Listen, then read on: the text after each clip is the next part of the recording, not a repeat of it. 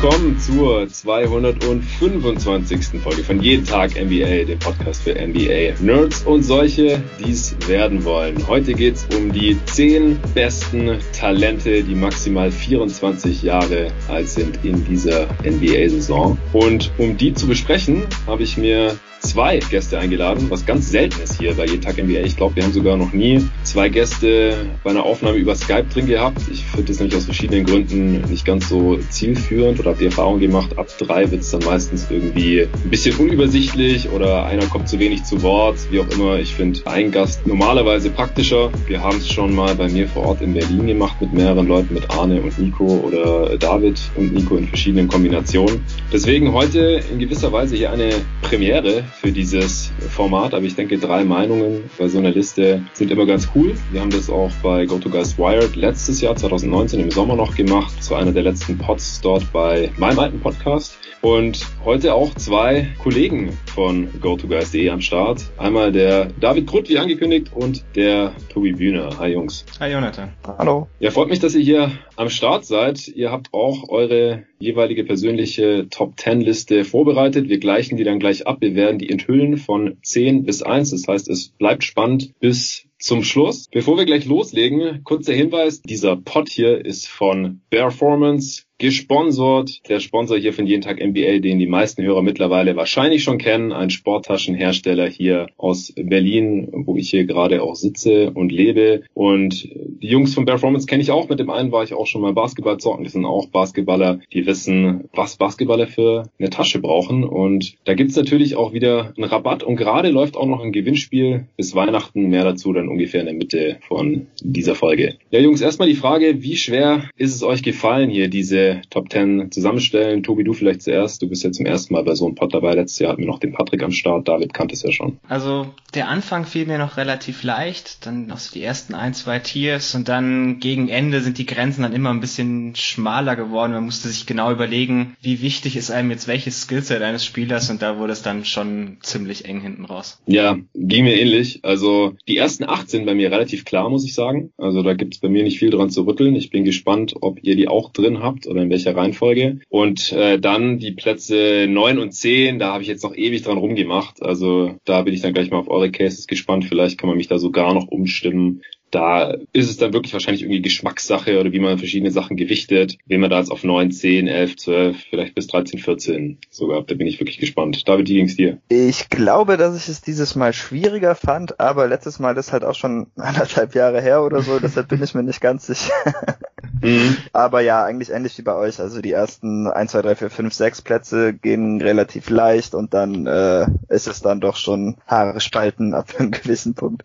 Ja, auf jeden Fall. Also letztes Jahr da fiel mir die Top Ten noch deutlich leichter. Ja, aber, aber ich glaube auch, also für mich, ich finde, dass ja. es jetzt mehr gute Talente gibt. Oder, ja, finde ich also auch. Ich meine, es sind ja die gleichen Spieler, aber ja, also ein paar sind rausgefallen, zwei, die wir alle in unserer Top Ten drin hatten äh, und auch ziemlich weit oben gerankt hatten. Äh, Carl Towns, den hatte ich letztes Mal noch auf zwei und Nikola Jokic auf drei. Die sind mittlerweile zu alt, mittlerweile schon äh, über 24 beziehungsweise sogar schon 25. Nikola Jokic, also die sind hier jetzt nicht mehr drin und dadurch sind halt weitere nachgerückt, aber die die Nachrücker, die waren für mich jetzt halt nicht so ganz klar. Dann gibt es Spieler, die sich so extrem verbessert haben, dass die äh, letztes Mal für mich noch nicht mal annähernd in der Top 10 waren und da jetzt eben drin gelandet sind. Letztes Mal haben wir gesagt, keine Rookies drin, da sind wir jetzt dabei geblieben, wobei jetzt auch niemand von uns einen Rookie in der Top 10 gehabt hätte. Das sah vor anderthalb Jahren auch noch anders aus, da war Zion gerade gedraftet worden und den hätten wir drin gehabt, haben den dann auch ein bisschen diskutiert, wo wir ihn gehabt hätten. In der offiziellen Liste ist er letztes Mal noch nicht drin gewesen und Ja Morant dann halt logischerweise auch nicht und das ist jemand, den man dieses Jahr ja wahrscheinlich schon drin haben kann. Wo genau? Das sehen wir dann.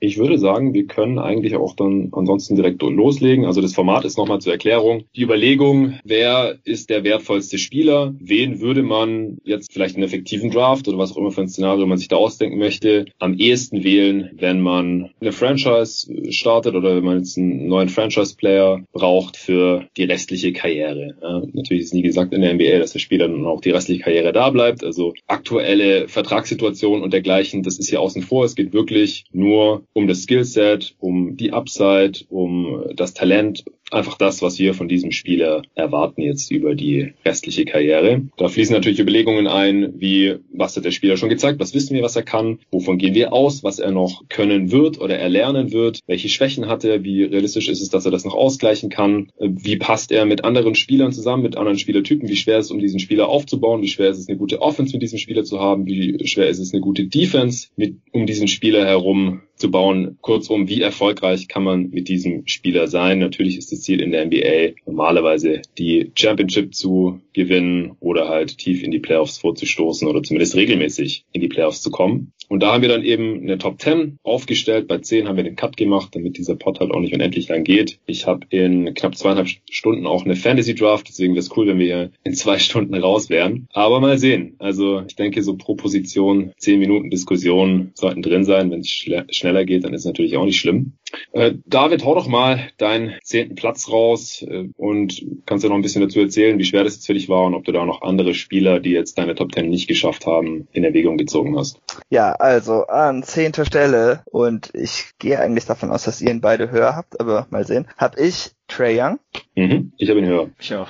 Ja, dachte ich mir schon. Ähm, ich bin nach wie vor skeptisch, was ihn angeht. Ich kann mir aber eigentlich auch ziemlich gut vorstellen, dass er so ein Spieler ist, wo ich einfach immer daneben liege, denn bisher habe ich ihn eigentlich immer unterschätzt. Letztes Jahr hatte ich ihn auch nur an elf ähm, und das liegt eigentlich nach wie vor daran, dass ich defensiv einfach nicht viel Hoffnung für ihn sehe, gerade in einem Playoff-Setting. Ähm, ich hatte auch auf Cleaning the Glass gesehen, dass er, was Foul Percentage angeht, irgendwie im 96. Percentile ist für seine Position, was natürlich Uff. überhaupt nicht gut ist, aber das zeigt für mich auch wiederum, wie wenig er sich einfach engagiert und ich denke, das spielt da irgendwie mit, dass er einfach nicht fault, weil er körperlich gar nicht den Impact bietet oder auch gar nicht versucht.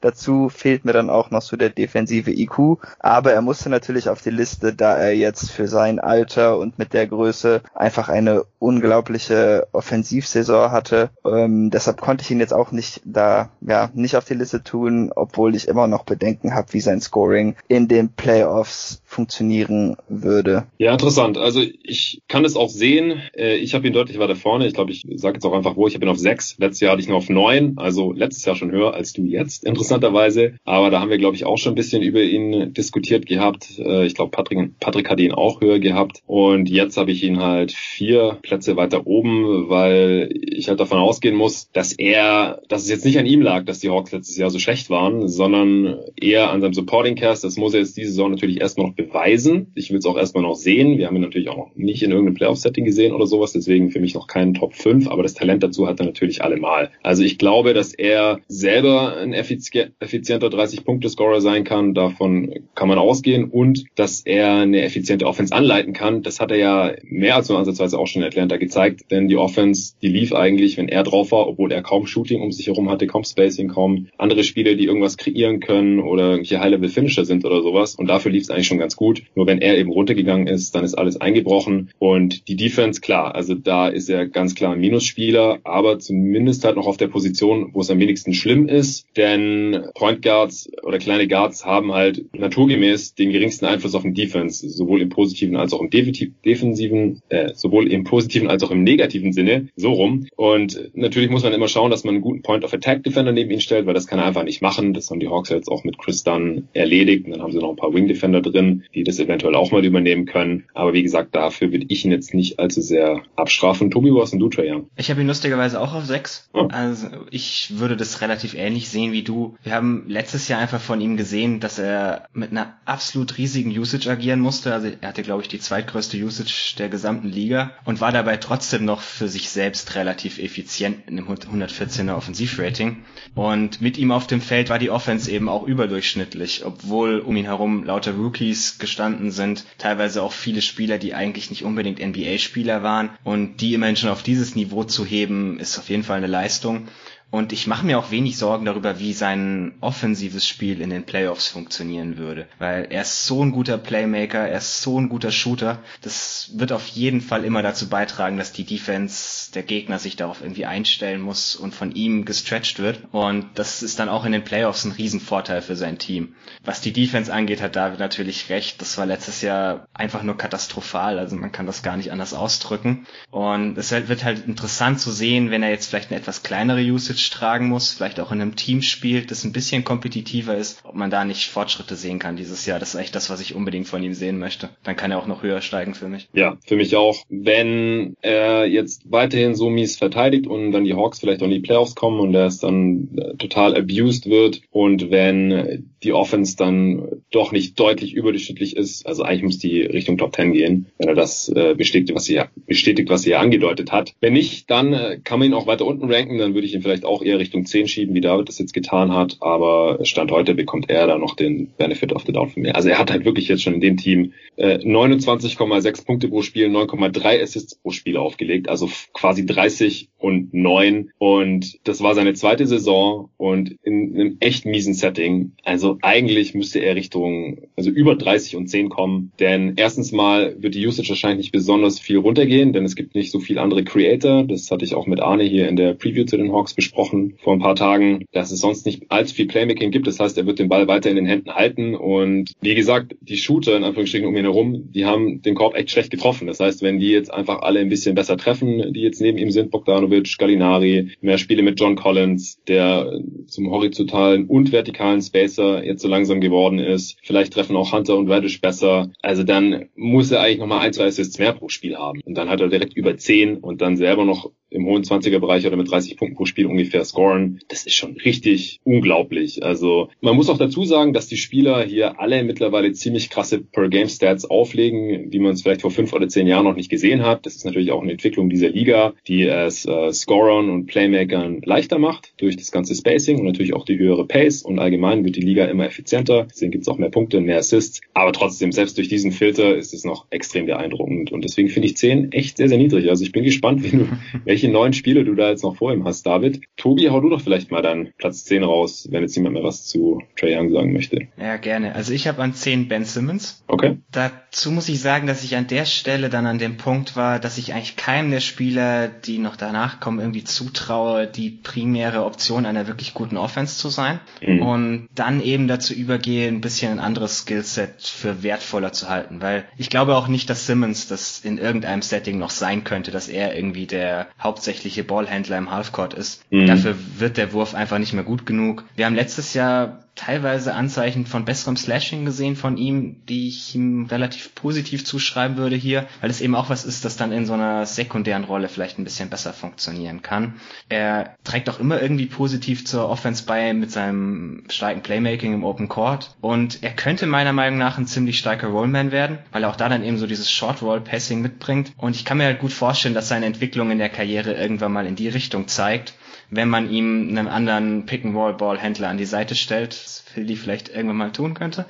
Ähm, mhm. Und dann ist eben die andere Seite des Feldes seine größte Stärke. Also er ist einer der besten Wing- und Guard-Defender der Liga on Ball und ja. hat dann offensiv irgendwie ein Skillset, das vielleicht in einer kleineren Rolle sehr, sehr effizient funktionieren kann. Und das in der Kombination reicht für mich eben schon, um eins der zehn besten Talente der Liga zu sein. Also ich habe ihn auf elf und will da gleich auch noch ein bisschen drauf eingehen. Erstmal David, wo hast du ihn? Ich habe nach zehn nicht mehr gerankt, aber er ist bei mir auch rausgefallen. Okay. Ja, ich hatte ihn ja letztes Jahr schon niedriger, zumindest deutlich niedriger als Patrick, wenn ich mich recht entsinne. Ich weiß nicht mehr. Hattest du letztes Mal in der Top 10 noch drin, David? Ja, ich hatte ihn letztes Mal drin. Ich hatte ihn letztes Mal an 8 äh, und Patrick, glaube ich, an 7. Ja, kannst du vielleicht kurz sagen, wieso du ihn jetzt rausfallen lassen hast? Ja, also einfach, weil ich andere Spieler inzwischen mehr mag und mhm. weil mich stört, wie wenig er sich offensiv entwickelt hat. In, es ist in dem Sinne jetzt nicht so ein riesiges Problem, einfach weil er als sehr talent, also zumindest innerhalb seines Skillset talentierter Offensivspieler in die Liga kam, aber er hat seine Effizienz zwar ein bisschen angehoben, aber ansonsten sehe ich da bei ihm einfach überhaupt kein Wachstum, weder irgendwie an ähm, der Freiwurflinie so wirklich, auch wenn es da ein bisschen passiert, dazu kommt dann kein Wurf, er ähm, zieht jetzt nicht wirklich viel mehr Freiwürfe und deshalb sind das so alles so Ebenen, wo ich mir viel Verbesserung von ihm erhoffen würde, aber es ist nicht gekommen und deshalb habe ich jetzt einfach entschieden, dass er einfach keins der zehn besten Talente für mich ist. Ich kann mir zwar vorstellen, dass er letztendlich besser wird als manche der Spieler, ähm, die ich jetzt hier gerankt habe, aber mir fehlt da einfach die Upside. Ich wüsste nicht, weshalb ich ihn jetzt höher schieben sollte.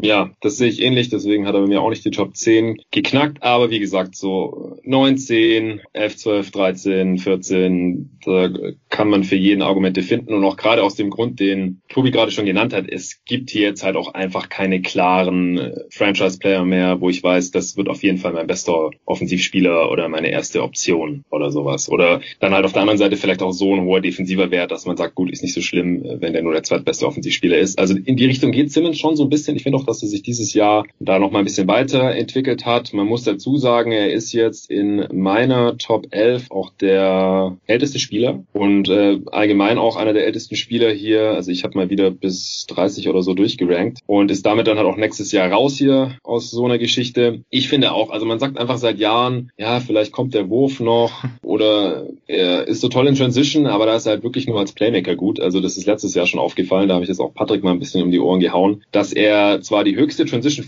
Frequency hat, was Scoring angeht, in äh, dieser gesamten Liste, also fast jeder dritte Angriff von ihm ist in Transition, aber was äh, die Effizienz angeht, ist er im 21. Percentile. Also das ist halt super mies. Da, also wenn man halt von vom 50. Percentile von ungefähr Durchschnitt ausgeht, dann ist er da halt nochmal so weit drunter. Also er ist einfach kein effizienter Transition Scorer, macht das aber halt sehr, sehr viel. Äh, David, du hast jetzt gerade gesagt, dass er nicht mehr an die Freiwurflinie kommt, aber das ist ja eine der wenigen Sachen, die er schon ganz gut macht. Also er hat eine Freiwurfrate von fast 50 Prozent. Das ist schon sehr, sehr gut. Muss er aber auch haben. Also selbst was wenn seine Freiwurfquote halt so gerade mal über 60 Prozent ein bisschen ist, ist das halt immer noch einigermaßen effizient und sonst kann halt nicht so viele Sachen, was Scoring angeht. Also auch äh, Pick and Roll als Pick and Roll Man, das macht er bisher fast gar nicht. 4 Prozent Frequency und 45. Percentile. Also das müsste er dann erstens mal mehr machen und zweitens mal noch sehr viel besser können. Äh, Pick and Roll Ball Handling ist auch letzte Saison total mies gewesen. Da war vor zwei Jahren noch ein bisschen besser. Da kann man hoffen mit mehr Spacing, dass das jetzt noch ein bisschen besser wird. Er ist kein Post-Up-Threat, also macht es fast gar nicht und ist da auch weit unterdurchschnittlich. Ähm, das Einzige, wo er wirklich gut ist von diesen ganzen Playtypes, ist ISO und das macht halt auch fast gar nicht, weil es bietet sich halt so gut nie, wie nie an, ohne seinen, seinen Wurf halt. Also im, im Halfcourt super schwierig und ich glaube mittlerweile einfach nicht mehr an den Wurf, da kann man mittlerweile erzählen, was, was man will. Also es kam einfach nie.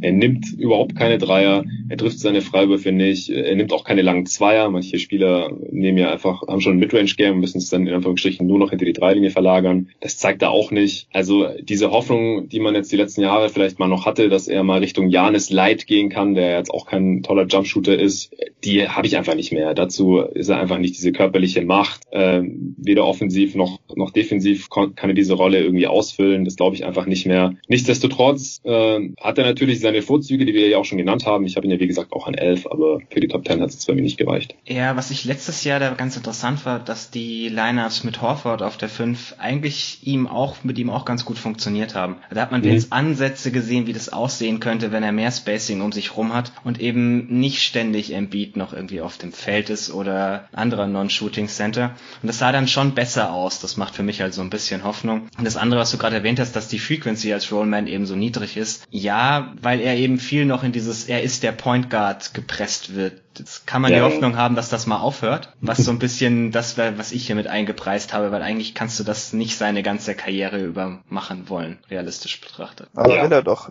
ja, ja. Irgendwann wird er mal einen Coach finden, der ihm sagt, so geht das nicht, oder? Ja, man kann es hoffen. Also ich denke halt auch, dass eigentlich noch mehr drin wäre bei ihm, nicht was den Wurf angeht, sondern einfach, wie man das vorhandene Skillset nutzt. Aber da ist Philly wahrscheinlich auch nicht die richtige Situation. Also ich glaube, dass Philly jetzt auch, das hatte ich ja in, in der letzten Folge mit David auch bei der Philly Preview besprochen, jetzt mal eine Situation hat, wo man nochmal gucken kann, wie gut es mit Embiid und Simmons funktioniert. Und wenn man halt zwei derartig talentierte Spieler hat, dann kann man damit schon sehr weit kommen, ohne dass beide vielleicht jemals maximiert werden, wenn sie so viel zusammen spielen. Aber Simmons in einer ganz anderen Situation, dazu müsste er getradet werden. Wer weiß, vielleicht passiert es ja noch für James Harden oder sowas, steht ja nach wie vor im Raum. Und dann könnte man vielleicht mal noch ein Team um ihn aufbauen. Er ist ja, wie gesagt, dann erst Mitte 20 und hat man noch mindestens fünf Jahre, wo er er erstmal nicht schlechter werden sollte. Das würde mich auch mal noch interessieren, einfach um sicher zu gehen, dass er äh, nicht doch vielleicht das Zeug zu einem Top Ten Player hat. Man muss halt auch sagen, er hatte bisher nur einen Coach in seiner gesamten Karriere. Das war Brett ja. Brown, der nicht dafür bekannt ist, dass er Spieler irgendwie zu Dingen zwingt, die sie nicht tun wollen. Mhm. Ähm, man erinnert sich ja noch so an dieses, an diese Pressekonferenz von ihm, wo er dieses Jahr meinte, ich will jetzt, dass Ben Simmons in jedem Spiel einen Dreier nimmt und die nächsten zehn Spiele hat er dann wieder gar keinen mehr genommen. Und das würden andere Coaches halt so nicht zulassen. Ich könnte mir gut vorstellen, wenn er da jemanden findet, der vielleicht ein bisschen besser ihn dazu pushen kann, sich in die richtige Richtung zu entwickeln, weil es sind so viele athletische Tools eigentlich da, die man irgendwie nutzen könnte. Hab ich noch ja. so ein bisschen Hoffnung. Ja. Hat nicht Doc Rivers jetzt irgendwas gesagt zu Ben Simmons Shooting? Ich habe da irgendwas im Hinterkopf, aber ich krieg's gerade beim besten Willen nicht mehr zusammen. Das Einzige, was ich in die Richtung gehört habe, ist, dass sie wieder sagen, sie wollen ihn als Point Guard starten, dass sie schon wieder so ein bisschen mir eher mies aufgestoßen ist, aber gut. Mhm. Also ich glaube, ich habe jetzt gerade nochmal gegoogelt, also irgendwie, dass Doc Rivers es egal ist, dass Ben Simmons kein Jumpshooter ist. Ah, er hatte das mit äh, Rondo verglichen. Ja, genau. Er will, dass, dass Ben Simmons einfach nur ein guter Basketballspieler ist. Uh, he makes plays, he has vision, bla bla. Genau. Also ich habe nicht das Gefühl, dass Doc Rivers jetzt der Coach ist, der Ben Simmons zum Werfen zwingt. Deswegen werden wir das wahrscheinlich in Philly jetzt auch nicht mehr sehen. Ich habe an 10 Jaron Jackson Jr. Hat den jemand von euch noch in der Top 10? Nee. Habe ich auch rausgeschoben. Okay, ich hatte letztes Jahr ein 6, also hier auch noch deutlich abgestraft. Ich habe ihn hier drin, weil er als potenzieller Stretch Rim Protector einfach ein unglaublich gutes Skillset mitbringt. Er ist jetzt nicht die erste Option, aber wenn er sein defensives Potenzial mal noch ausschöpfen kann und auch jetzt erstmal wieder gesund wird, also Meniskus ist jetzt nicht äh, aller Tage Ende, aber er muss es dann halt auch diese Saison dann langsam mal zeigen. Er ist noch immer sehr, sehr jung mit 21 und er hat halt letzte Saison sein Dreiervolumen einfach mal verdoppelt und fast 40 Prozent geschossen, hat da auch Dreier aus der Bewegung gezeigt, also ist nicht unbedingt Pull-Up-Dreier, aber halt wirklich off-Screen und sowas. Also kann halt so Richtung Stretch Big Plus gehen, ist eigentlich auch ziemlich athletisch, äh, zeigt das jetzt noch nicht immer unbedingt an, an beiden Enden des Feldes, aber wie gesagt, er ist immer noch extrem jung, ist jetzt schon einer der besten Shooting Bigs der Liga mit ungefähr 10 Dreier auf 100 Possessions und fast 40 Prozent. Ähm, ist nicht der Rim Protector, den man sich vielleicht erhofft hat, aber ist da auch schon ziemlich gut, sowohl was die verteidigten Würfe am Ring angeht, als auch die Quote von äh, unter 55 Prozent, die er dort erlaubt. Bringt auch ein bisschen Handling mit, so in Transition, aber ich kann auch verstehen, wenn man ihn auf 11, 12, 13 oder noch weiter hinten hätte. Ja, also zum einen, das hatte ich ja letztes Jahr auch schon bemängelt, einfach, dass ich nicht so ganz die Upside als erste Option sehe. Ähm, das Shooting ist natürlich extrem spannend, gerade da er das dieses Jahr noch so viel verbessert hat, denn das war der Ansatz war ja letztes Jahr schon gut und jetzt sieht er einfach aus wie ein Elite-Shooter. Aber ich muss sagen, die Gründe, dass ich ihn rausgeschoben habe, sind einmal, dass er jetzt schon zwei Jahre in Folge die Saison mit unteren Körperverletzungen beenden musste. Das finde ich für einen Big einfach ein bisschen problematisch. Und defensiv bin ich eigentlich recht besorgt, was ihn angeht. Und ich habe so ein bisschen, und vielleicht äh, vergleiche ich da Situationen, die ich nicht unbedingt vergleichen sollte, aber so ein bisschen Towns neben Kevin Garnett, äh, ähnlich wie Jackson neben Marcus Saul, so Feeling, dass das so ein bisschen vertuscht hat, dass ihm da doch ein paar Sachen fehlen. Ähm, ich denke nämlich auch, dass er mit dem Rebounding, was er im Moment bringt, und ich bin jetzt wirklich niemand, der super heiß auf Rebounding ist, aber damit kann er einfach kein gewinnbringender Verteidiger sein. Er hatte jetzt im letzten Jahr eine Rebounding Percentage von 8,5. Das ist für einen Big Man total bescheuert. Ich habe jetzt auch nicht den Eindruck, dass er total gut andere Spieler ausboxt. Und wenn ich mir anschaue, was andere schlechte Rebounding Bigs wie Miles Turner oder Al Horford oder Christoph Porzingis oder so machen, die sind immer noch alle bei so 12 bis 14 Prozent. Also das das ist wirklich äh, ziemlich, ziemlich schlecht. Und ich weiß nicht, wie er damit alleine die Defense stemmen kann. Und wenn er das nicht kann, dann finde ich es schwierig, ihn so hoch zu tun, denn da reicht mir sein Aufbau-Shooting nicht als äh, Rechtfertigung. Ja, das sehe ich relativ ähnlich. Also ich habe ihn irgendwo in dieses Tier zwischen 13 und 20 reingeworfen, habe ich da nicht mehr gerankt. Aber ich habe ja letztes Jahr auch einen Scouting-Report über ihn geschrieben, so während der Saison. Und es ist schon etwas bezeichnend, dass Memphis mit Jonas Valanciunas auf dem Feld als Big deutlich besser defensiv war als mit Jaron Jackson Jr. Und Valanciunas als einzigen Big, also als Jack ja. Jackson dann als Center. Mhm. Genau. Und jetzt ist Valanciunas nun wirklich auch nicht irgendwie so der Parade-defensive Big dieser Liga, aber es waren so Bereiche wie gerade das Rebounding, das David anspricht, aber auch die Lineups faulen unglaublich viel, wenn Jaron als Big Man auf dem Feld steht. Natürlich auch, das waren viele relativ junge Lineups ähm, weil dann auch viel Clark neben ihm gespielt hat. Aber diese, diese Quote am Ring, die du gerade zitiert hast, wird halt davon, sagen wir mal, ein bisschen hochgezogen, dass eben viele Spieler dann stattdessen zur Linie gehen und das da dann eben keinen Einfluss findet. und das finde ich dann ein bisschen bedenklich. Er ist, er ist ein guter Switch-Defender, aber jetzt auch nicht irgendwie Bam Adebayo-Level. Es ist für mich alles irgendwie 10, 15 Prozent schlechter, als ich erwartet hätte am Anfang seiner Karriere. Und das gibt für mich dann so ein bisschen zu denken, ob er wirklich so diesen absoluten defensiven High-End-Outcome hat. Wenn er den nicht hat, ist es halt doch irgendwie nur so ein Rollenspieler, der dann für mich einfach nicht in die 10, Top 10 reinkommt. Ja, aber wie gesagt, also 21 Jahre alt, schon 17 Punkte pro Spiel aufgelegt, jetzt schon so ein Shooter und halt diese Wingspan, diese Athletik. Er muss fit bleiben, da stimme ich zu, aber er hat halt einfach auch noch mindestens zwei Jahre Zeit, dann ist er immer noch in dieser Liste drin. und ich will jetzt erstmal eher noch sehen, dass er das nicht kann. Also er kriegt hier schon noch ziemlich viel Benefit of the Doubt. Ich fand ihn auch einfach als Prospect schon sehr gut. Ich habe jetzt gerade mal geschaut, also sein Impact, was Rebounding angeht, ist nicht so schlimm, wie die individuellen Zahlen aussagen. Also ist er zwar nur im 46. Percentile, also ungefähr äh, Ligaschnitt oder neutral, also die Gegner holen 0,3 Prozent mehr Rebounds, wenn er drauf ist. Also das ist fast schon zu vernachlässigen.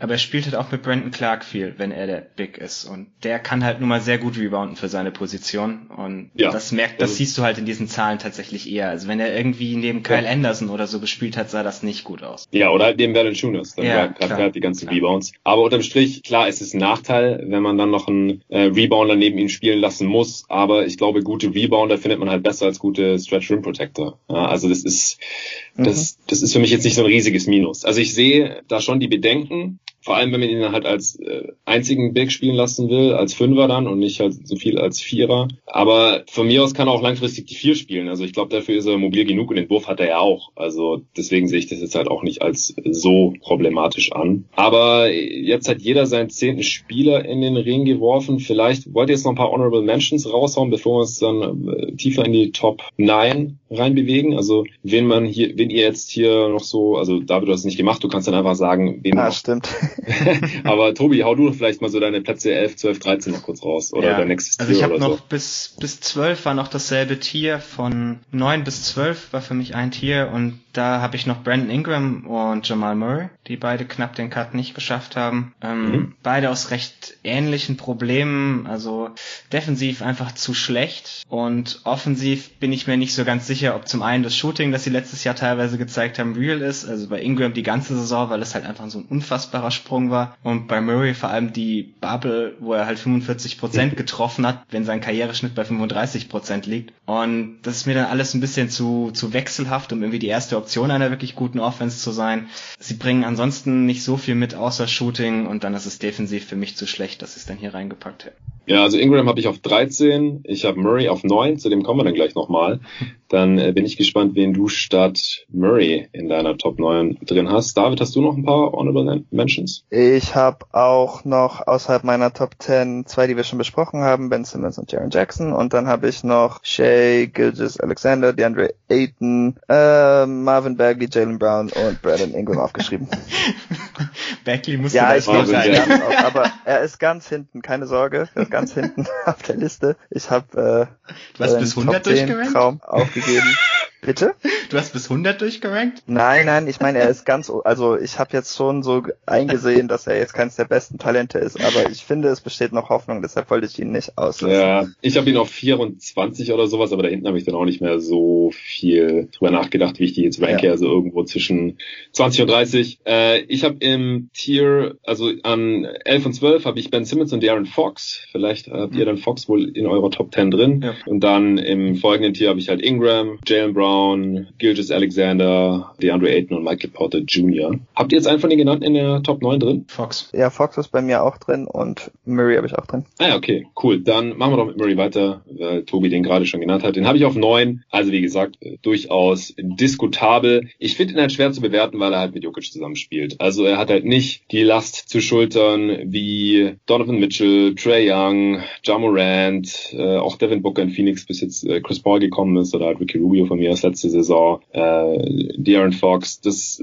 kann man nicht wirklich vergleichen, aber was ich ihm halt zugute halte, ist, dass er schon gezeigt hat, dass er es in den Playoffs halt auch noch bringt und witzigerweise sogar teilweise besser bringt als in der Regular Season. Kann man dann als Small Sample Size abtun oder jetzt gerade halt in der Bubble waren irgendwie andere Umstände, die manchen Spielern, vor allem Shootern, dann anscheinend gut getan hatten. Aber ich finde, es ist halt schon einiges wert. Also sein Team, du hast jetzt die Defense angesprochen, Tobi, er ist kein toller Defender, aber man kann schon überleben, wenn er drauf ist. Er wird jetzt nicht komplett abused die ganze Zeit. Er hat sich letzte Saison auch in der Regular Season zumindest schon mal noch ein bisschen verbessert, ist noch mal ein bisschen effizienter geworden und halt wieder effizienter geworden. Letztes Jahr habe ich, glaube ich, auch ein bisschen gegen ihn argumentiert, weil er da wieder ein bisschen ineffizienter geworden war, offensivfertig von 110. Jetzt ist er wieder bei 112. Sein Dreier-Shooting ist halt wirklich nicht so toll jetzt über die Karriere. 36 Prozent letztes Jahr sogar nur 35 Prozent über die gesamte Regular Season. Wie gesagt, ich kann mir schon vorstellen, dass es halt in anderen Situationen nicht so gut läuft wie jetzt neben Jokic, der ihm da im Playmaking halt einiges abnimmt. Aber er kann halt schon zumindest als primärer Scorer von einem Playoff-Team äh, streckenweise übernehmen. Er ist extrem klatsch und wo er sich halt richtig weiterentwickelt hat, ist halt im Finishing am Korb. Also da hat er nicht nur diese fancy Moves, die man jetzt in allen Highlights gesehen hat, irgendwelche 360 Layups oder Up and Unders und sowas, sondern er hat letzte Saison der Regular Season 67 Prozent am Korb abgeschlossen. Das ist absolut elitär und noch deutlich besser als sein Karrierewert von 62 Prozent. Er trifft seine langen Zweier mit 47 Prozent mittlerweile. Dann ist es nicht ganz so schlimm, dass die Dreier nicht so gut fallen, denn es ist selbst im im, im Halbfeld dann halt noch ein effizienter Wurf. Also er ist halt schon ein sehr, sehr facettenreicher Scorer. Sein Team ist immer besser mit ihm auf dem Feld schon die gesamte Karriere. Wie gesagt, ich bin nicht so super zufrieden hier mit meinen Plätzen 9, 10 und vielleicht könnte mich auch noch von Darren Fox überzeugen, aber bei dem sehe ich halt auch noch Limitationen.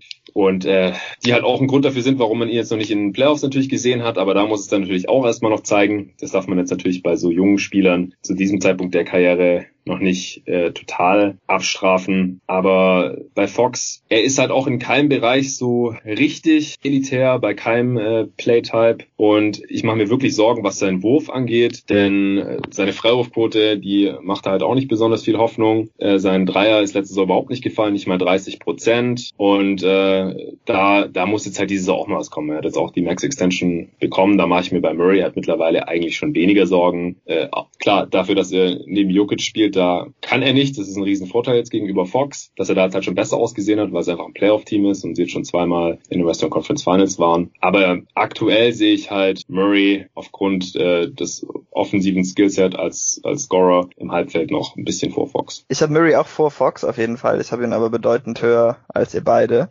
Uh, nice. Äh, ja, ich habe mich jetzt von der Bubble hinreißen lassen. Ich habe ihn jetzt an 6 gerankt. Uh, uh, uh, ähm, denn ich denke einfach, und das Defensive stört mich auch ein bisschen, aber ich denke, bei ihm weiß man inzwischen, dass er auch gegen größere Spieler scoren kann. Ähm, das hat er in den Playoffs immer wieder gemacht und auch nicht nur in diesen Playoffs. Man hat auch gesehen, dass er in den Playoffs eine größere Last auf sich nehmen kann. Das war auch in seinen beiden Playoff-Runs so. Deshalb mag ich ihn einfach sehr gerne als Playoff-Spieler und ich kaufe ihm seine Dreierquote einfach nicht ab. Ich denke, dass er ein besserer Schütze ist als das, was wir bisher gesehen haben. Im College hat er auch 40 Prozent getroffen. Er hat immer wieder so richtige Hot Streaks. Vielleicht ist er halt auch einfach nur ein sehr streaky Shooter. Ich weiß es nicht, aber ich bin eigentlich ziemlich sicher, dass er irgendwann noch an die 40 Prozent von der Dreilinie kommen kann. Und mhm. ähm, wenn er das schafft, dann ja, ist er für mich einfach ein extrem wertvoller Offensivspieler, der jetzt nicht so viele Lücken hat. Klar, man hätte gerne ein bisschen mehr Playmaking von ihm noch, aber das ist halt dann immerhin so etwas neben Jokic, wo das dann einfach total egal ist. Ähm, ja gut, dann gebe ich ihm jetzt da vielleicht Punkte, die er nicht verdient, aber ähm, ich sehe das halt in diesem Kontext es nicht als so ein großes Problem. Ja, dann mache ich den Case vielleicht ein bisschen ausführlicher gegen ihn. Also ja.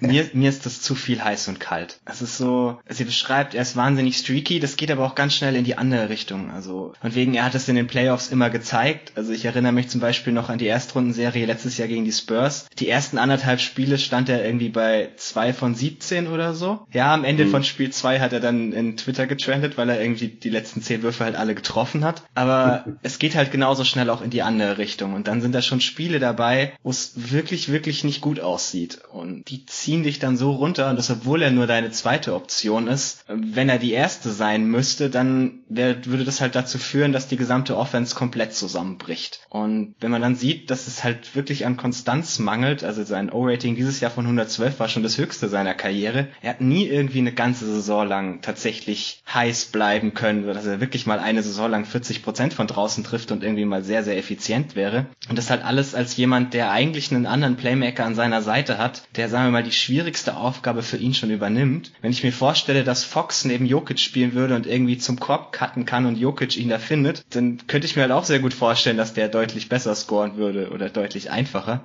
Und das, also ich rechne ihm das schon relativ negativ an, dass er neben sich eben noch einen Top 10, Top 15 Spieler hat, der den Großteil der Creation übernimmt für ihn und er dann mehr oder weniger nur noch scoren muss und das halt schon unkonstant tut. Ja, also ich stehe irgendwo zwischen euch, deswegen ich kann beides verstehen, bin eher noch bei Tobi, weil also die Playoff Sample Size ist halt schon sehr sehr klein, er hat 33 Playoff Spiele in seiner Karriere gemacht und er war jetzt nur richtig richtig stark halt in diesen letzten äh, 19 Spielen und da zehrt er ja dann auch in erster Linie halt von dieser unglaublichen Serie in der ersten Runde gegen Utah. Ich bin mir aber eigentlich auch sicher, dass er mal noch eine 40 äh, Prozent Dreierquote hinlegen wird über eine gesamte Saison bei seinem hohen Volumen schon von 9, 8, 9 Dreier und auf 100 Possessions je nach Saison. Er trifft auch 88 Prozent seiner Freiwürfe. Also der Typ hat einen unglaublichen Touch. Es macht eigentlich überhaupt keinen Sinn, dass er letzte Saison nicht mal 35 Prozent seiner Dreier getroffen hat. Also ich finde seine Wurfauswahl auch nicht immer gut, aber irgendwann werden die schon fallen und dann ist er halt auch ganz schnell bei einem Offensivrating von 115 oder sowas. Ob und wie er ohne Jokic funktionieren würde, das äh, werden wir vielleicht nie erfahren, aber mach doch mal den Case für Fox dann, Tobi. Wo hast du den? Fox habe ich an sieben. Und du, David? Ich habe ihn an neun. Ich hatte ihn, glaube ich, letztes Jahr so an sieben oder sechs. Ich hatte Fox letztes Jahr an acht. Ja, dann Tobi, hau doch mal raus. Ja, also wir, wir haben ja auch die Kings Preview zusammen aufgenommen, was eben mhm. mir da, da schon sehr aufgefallen ist. Also er kommt halt eben extrem viel zum Korb, also ist da unter den zehn besten Prozent und er zieht extrem viele Freiwürfe. Und ja. Es ist da im hundertsten Percentile. Und das in einem Team, das um ihn herum nun auch relativ wenig Waffen hatte, die irgendwie für ihn den Platz unbedingt frei machen würden oder die selbst auch was kreieren könnten.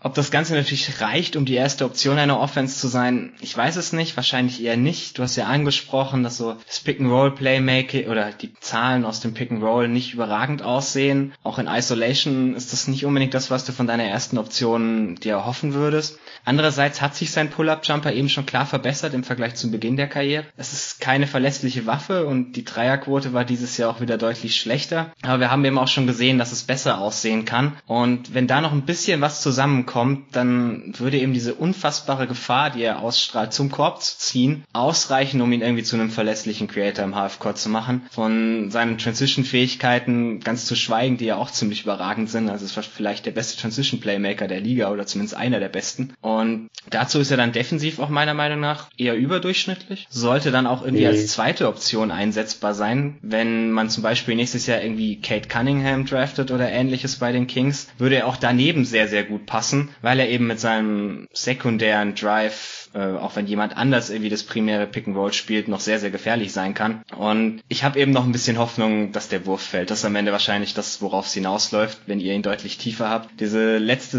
also nicht diese Saison, sondern die vorangegangene, wo er 39 Prozent getroffen hat, die sind schon so ein bisschen hängen geblieben und das wäre halt meine Hoffnung, dass er da irgendwie zumindest sich bei 36, 37 Prozent stabilisieren kann und das würde dann halt reichen, um den Rest seines Spiels zu öffnen. Ja, aber das waren dann nur 4 3 auf 100 Possessions. Wahrscheinlich ein bisschen fluky, weil als Rookie 31 Prozent, also jetzt laut BK Ref, du hast wahrscheinlich Clean the Glass gerade ja. vor dir, weil du auch 39 Prozent gesagt hast. Da ist die Garbage Time außen. Bei BK Ref waren es 37 Prozent in seiner zweiten Saison äh, und jetzt in der letzten Saison halt 29. Also bei so kleinem Volumen dann so eine Ausreißerquote, das sieht für mich halt ein bisschen fluky aus. Es war waren 86 getroffene Dreier. Da würde ich jetzt erstmal noch abwarten, auch weil seine Freiwurfquote nicht so gut aussieht. 72 Prozent nicht mal, letzte Saison 70,5. Da bringt es dann auch nicht so super viel, dass er so viele Freiwürfe zieht. Also er hat eine tolle Freiwurfrate von 42 Prozent, so ähnlich wie Ben Simmons trifft natürlich auch besser als Ben Simmons, aber die Freiwurfquote deutet jetzt halt auch nicht auf besonders viel Touch hin. Deswegen auch letztes Jahr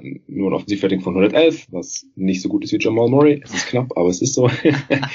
und davon ja. halt noch relativ viel in Transition, ja. Also in Transition, äh, jeder fünfte Angriff finisht er in Transition und 64. Percentile, das ist gut, auch viel besser als jetzt Ben Simmons zum Beispiel. Äh, ich, ich sehe sie insgesamt ungefähr auf einem Niveau, weil ich Ben Simmons halt deutlich besseren Defender finde. Also Fox hat da schon Anlagen, aber da müsste dann auch noch ein bisschen mehr kommen, um halt seine Defizite da beim Wurf ein bisschen besser auszugleichen. Also ich, da ist noch nicht aller Tage Abend, was den Wurf angeht. Da kann er sehr, sehr viel mehr als Ben Simmons jetzt zum Beispiel. Und ich sehe ihn auch im Halfcourt als äh, gefährlicher an. Unterm Strich sehe ich sie dann aber doch ungefähr auf einem Niveau gerade. Also da müsste jetzt von Fox, wie gesagt, diese Saison noch ein bisschen mehr kommen. David, hast du noch irgendwas zu Fox? Nee, eigentlich nicht. Ihr habt das jetzt schon so gut zusammengefasst, denn ich liege irgendwo dazwischen und ähm, ja, die Tatsache, dass der Wurf jetzt wieder regressiert ist, ist für mich halt auch der Grund, dass ich ihn jetzt wieder abstrafen musste, auch weil das in Paarung mit der Freiwurfquote ging. Äh, ich habe halt noch ein bisschen Hoffnung, weil er jetzt in der Midrange ganz okay war, aber da geht es natürlich bei einem solchen Spieler nicht um viele Versuche. Die Sample Size ist sehr klein, deshalb will ich davon jetzt auch nicht mehr rausschließen äh, als Hoffnung haben. Ja, also ich sehe die Upside schon noch bei Fox. Wie gesagt, letztes Jahr hatte ich ihn auf Platz 8, jetzt auf Platz 12. Der kann nächstes Jahr wieder in die Top 10 kommen, wenn er eine, eine bessere Saison jetzt hat. Äh, nächstes Jahr ist er auch noch einmal drin. Er ist jetzt 22,9 Jahre. Jamal Murray wird nächstes Jahr draußen sein. Der ist schon fast 24. Ja, dann, ich hatte Murray auf neun. Haben wir jetzt irgendeinen Spieler, den ihr auf neun oder zehn habt, noch nicht genannt? Also meine neun haben wir noch nicht. Wer ist das? Donovan Mitchell. Okay, den habe ich auf fünf. Okay, ist für mich, es passt vielleicht ganz gut, äh, ist für mich ein relativ ähnlicher Fall wie bei Murray. Ich frage mich ein bisschen, wie viel von dieser heißen Bubble nun wirklich real ist. Oder wie viel davon halt eben nur eine 7-Game-Sample-Size. Also er war. Ja, aber er hat ja immer schon deutlich mehr gezeigt als erste Option im Vergleich zu Murray. Ja, ja, genau. Also, aber das, es ging mir auch rein um dieses Prinzip, auf welcher Basis bewerten wir jetzt? Weil wenn wir dann ja. eher von dem ganzen Rest seiner Karriere reden, war er da halt auch in der Regular Season nie über einem Offensivrating von 110 und wir haben in den Playoffs auch gesehen, wie das teilweise gegen Houston nicht gut aussah, wenn die eine Switching mhm. Defense spielen. Und er hat jetzt dieses Jahr halt sehr davon profitiert, dass er gegen ein Denver Team spielen durfte, das lange defensiv über überhaupt niemanden verfügt hat, wenn wir ähnlich sind. Also es,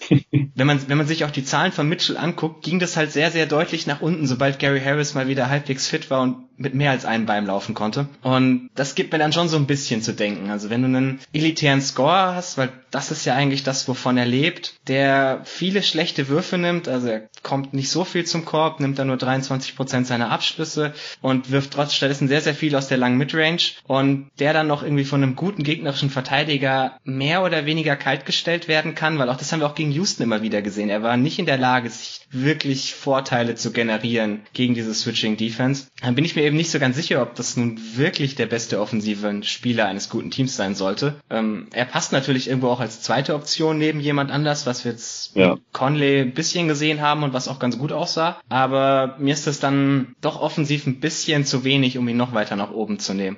David, wo hast denn du ihn? Ich habe ihn an sieben und einen Platz hinter Jamal Murray, was ich auch lustig fand, dass Tobi ihn jetzt gerade als Vergleich genannt hat, weil ich sehe die beiden auch sehr ähnlich, aber dann ziehe ich die Differenzen irgendwie anders, denn ähm, für mich hat er halt einfach viele Qualitäten, die Murray auch hat. Meistens tendiere ich eher dazu, größere Spieler zu bevorzugen. Ähm, aufgrund ihrer defensiven Vielseitigkeit. Aber ich finde halt, das täuscht bei ihm, denn obwohl er was größer aussieht, vielleicht so vielseitig ist er defensiv gar nicht. Am besten ist er, glaube ich, immer noch gegen Guards aufgehoben, denn ansonsten hat er noch gar nicht so viel mehr gezeigt. Ähm, hat aber halt den Vorteil, dass er Rudy Gobert hinter sich stehen hat. Ähm, und dann, und das ist jetzt vielleicht ein bisschen eine blöde Aussage, denn seine Dreierquote über seine Karriere ist tatsächlich höher als die von Jamal Murray. Aber als Shooter, weiß ich nicht, habe ich bei Jamal einfach ein viel besseres Bild. Und ich denke auch, dass er äh, ja während seiner Karriere irgendwann zumindest der bessere Shooter sein wird, aber das hat sich bisher, glaube ich, noch nicht so ähm,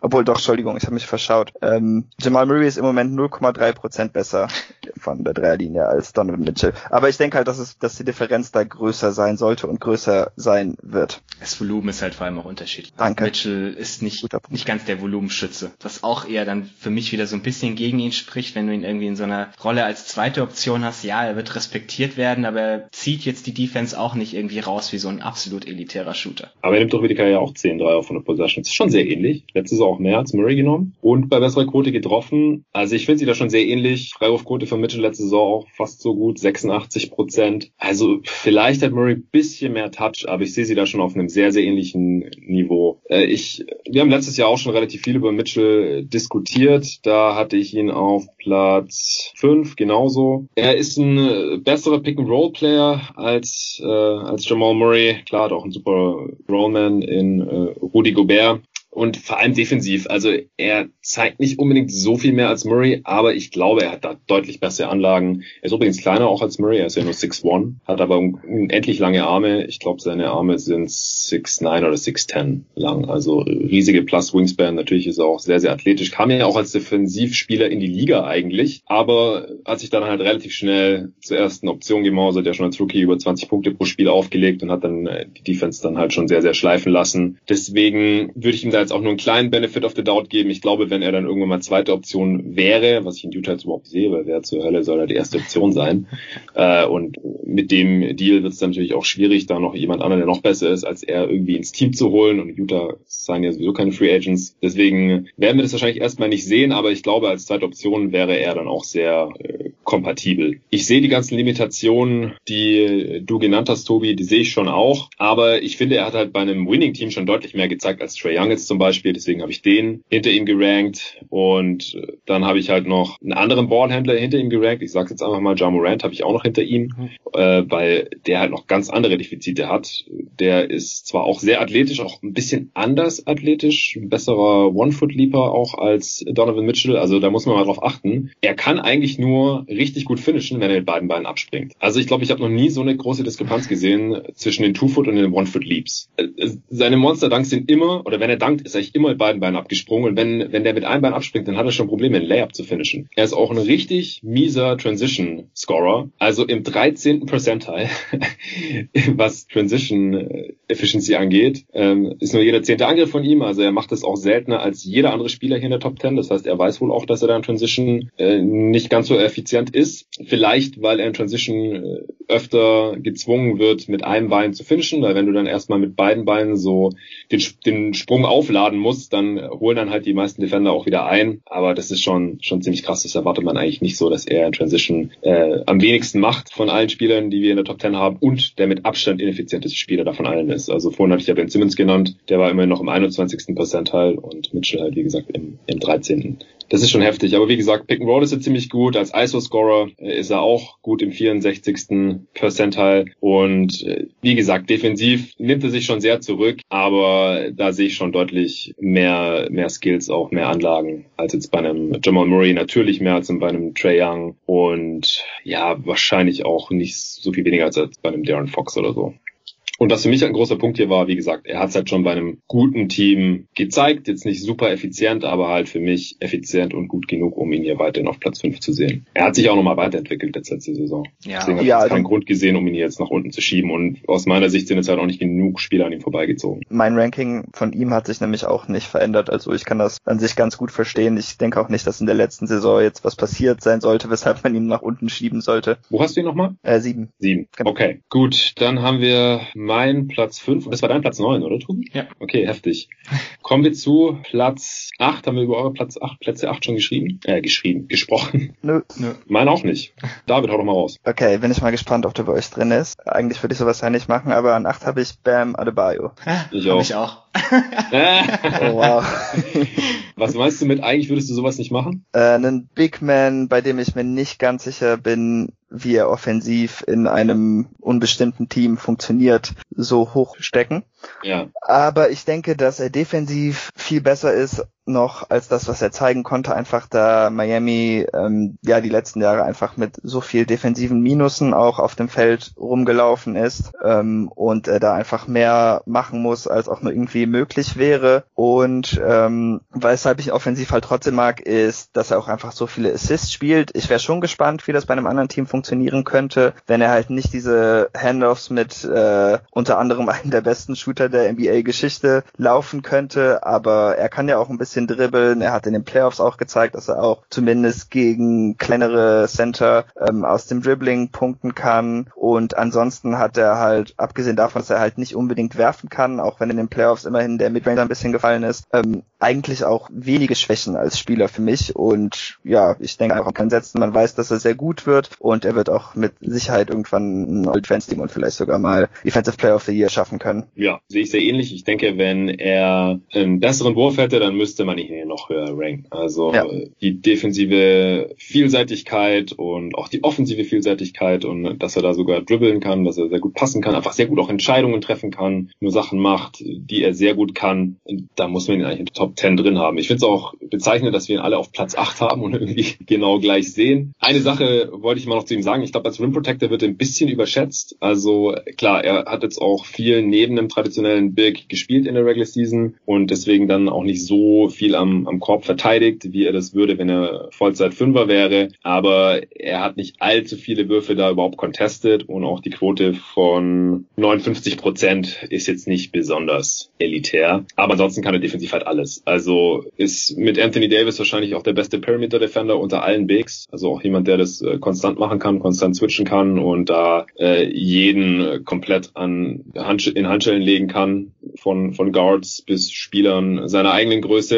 Und äh, Post-Defense ist auch super, auch äh, macht defensiv genug Plays, also ist wirklich defensiv und offensiv extrem gut und das halt noch ohne einen nennenswerten Jumpshot. Ja, was, was ich noch ergänzen will, David hat ja schon das Playmaking angesprochen und es ist eben nicht, es sind nicht nur diese Handoffs mit äh, Robinson, es sind auch diese aus dem, als Playmaker vom Elbow, diese Durchstecker zum Korb, wo dann Mitspieler völlig freie Layups bekommen, die man irgendwie vorher überhaupt nicht hat kommen sehen. Also sein Team schließt mit ihm auf dem Feld irgendwie fünf Prozent besser am Korb ab und das kommt hauptsächlich davon, dass er halt irgendwie offene Mitspieler findet. Mhm. Und das finde ich schon relativ speziell. Klar, du musst irgendwie deine Offense darum aufbauen, dass er das auch tatsächlich tun kann, aber irgendwie kannst du das in deiner Offense immer benutzen. Und klar, er hat mit Spolstra einen wahrscheinlich der besten Coaches der Liga überhaupt, der ihm dazu verhilft, das auch ideal zu nutzen. Aber ich finde schon, dass das ein offensives Skillset ist, das du auf jeden Fall auch in jedem Kontext irgendwie benutzen kannst. Dieses gute Screening, das er hat. Er kann auch mal den Ball auf den, auf den, aufs Parkett bringen und angreifen aus dem Dribbling irgendwie einen gegnerischen Big Man, die halt meistens nicht so mobil sind und da nicht mit ihm mithalten können. Ich denke, das ist schon irgendwie versatil genug, dass du das in jedem Kontext einsetzen könntest. Defensiv bin ich tatsächlich eher bei dir, Jonathan. Da hat er fast ein bisschen zu viel viel Hype bekommen für meinen Geschmack, was lustig ist, weil ich eigentlich das ganze Jahr immer, Jahr über immer jemand war, der ihn hochgehypt hat. Aber also es, es ist mehr so, dass er als Rim Protector irgendwie da ist, als dass er wirklich die Gegner davon abhält, am Korb zu finishen. Was immer so ein bisschen, das ist was zum Beispiel so ein Joel Embiid ausmacht, dass die Gegner sich gar nicht mehr erst trauen, am Korb zu finishen, wenn er auf dem Feld steht. Und den Effekt hast du halt bei Bam überhaupt nicht. Mhm. Die Gegner treffen schon deutlich schlechter, wenn er auf dem Feld ist, also irgendwie so zwei Prozent schlechter Abschluss am Korb Korb, als wenn er nicht auf dem Feld steht. Aber sie nehmen genauso viele Abschlüsse am Korb und das ist für mich für einen Rim Protector eigentlich Minimum genauso wichtig. Ja, sehr guter Punkt noch. Mhm. Ja, Bam, ich hatte ihn letztes Jahr irgendwo in den 20ern gerankt, also echt kometenhafter Aufstieg, nachdem Hassan Whiteside da weggetradet wurde. Er ist jetzt 23,4 Jahre alt, also nächstes Jahr ist er sogar auch noch ganz knapp dann in so einem Ranking drin. Gut, ich denke, das reicht zu Bam. Dann äh, bin ich wahrscheinlich mal wieder dran. Ja Morant habe ich an sieben. Den habt ihr dann beide höher? Fünf. Auch. Okay, dann mache ich vielleicht einmal den Case, wieso für mich ganz klar ein Top-10-Spieler ist. Also er hat sehr viel gezeigt schon in seiner Rookie-Saison, auch viel mehr, als man sich da erhoffen konnte, obwohl er zweiter Pick war, die Grizzlies äh, direkt fast bis in die Playoffs geführt, also bis ins Play-In-Tournament, wo man dann gegen die Blazers verloren hat, aber da war man dann auch schon relativ dünn, nachdem man den Kader da zur Trade-Deadline ja ein bisschen ausgedünnt hatte. Er ist einer der jüngsten Spieler hier, noch mit 21,3 Jahren. Er ist über Athletisch, also der athletischste Spieler in der Top 10, der nicht auf den Bigman-Positionen spielen kann, sage ich jetzt einfach mal. Äh, zu dem anderen kommen wir dann nachher noch. Was mir ein bisschen Sorgen macht und warum ich ihn jetzt nicht auf fünf oder höher gerankt habe, ist, dass er bisher noch nirgends so richtig elitär ist. Also er hat alle Anlagen, um da noch hinzukommen, aber der Wurf ist noch sehr shaky, also bisschen wie bei Darren Fox halt ist kein guter ISO-Scorer, Pick-and-Roll-Handling gerade so überdurchschnittlich. In Transition, wo er eigentlich mit seiner Athletik total glänzen müsste, da ist er auch nur im 53. Percentile. Das kann alles noch kommen, aber alle Spieler, die ich jetzt vor ihm gerankt habe, die sind halt entweder deutlich bessere Shooter ähm, oder sind halt athletisch nochmal auf einem anderen Level. Und äh, zu denen äh, kommen wir ja dann noch. Vielleicht sagt ihr jetzt mal, wieso ihr Morant nochmal zwei Spots höher habt. Äh, Tobi, fang gerne an. Ja, also ich glaube, es geht da viel um, um Flashes, die man gesehen hat. Weniger als das, was mhm. dann tatsächlich irgendwie der Durchschnitt ist, der dabei rauskommt. Also man konnte schon sehen, dass zum Ende des Spiels, wenn es wirklich drum ging, ist Memphis deutlich mehr dazu übergegangen, Ja auch tatsächlich als Isolation Scorer zu benutzen. Das haben sie so als normale Option in der Offense eigentlich nicht unbedingt gemacht. Und das hat des Öfteren doch schon ziemlich gut funktioniert. Also klar, die Zahlen sehen am Ende nicht so toll aus, man muss sich überlegen, dass das alles Possessions eher am Ende des Spiels sind, meistens in knappen Spielen, wo die Gegner dann auch nochmal ein bisschen, ja, sagen wir mal, wacher sind und sich mehr darauf mhm. konzentrieren mhm. können. Besten Defender drauf haben. Genau, genau. Und das dann schon, also man hat ja genug Flashes gesehen, dass er meiner Meinung nach schon ein sehr guter Isolation Score werden kann mit den Jahren. Und das könnte ihn halt alleine irgendwie zu einer validen ersten offensiven Option machen. Du hast recht, das Shooting ist noch ein bisschen ausbaufähig, aber er hat auf jeden Fall Touch. Also er hat fast 80 Prozent seiner Freiwürfe getroffen.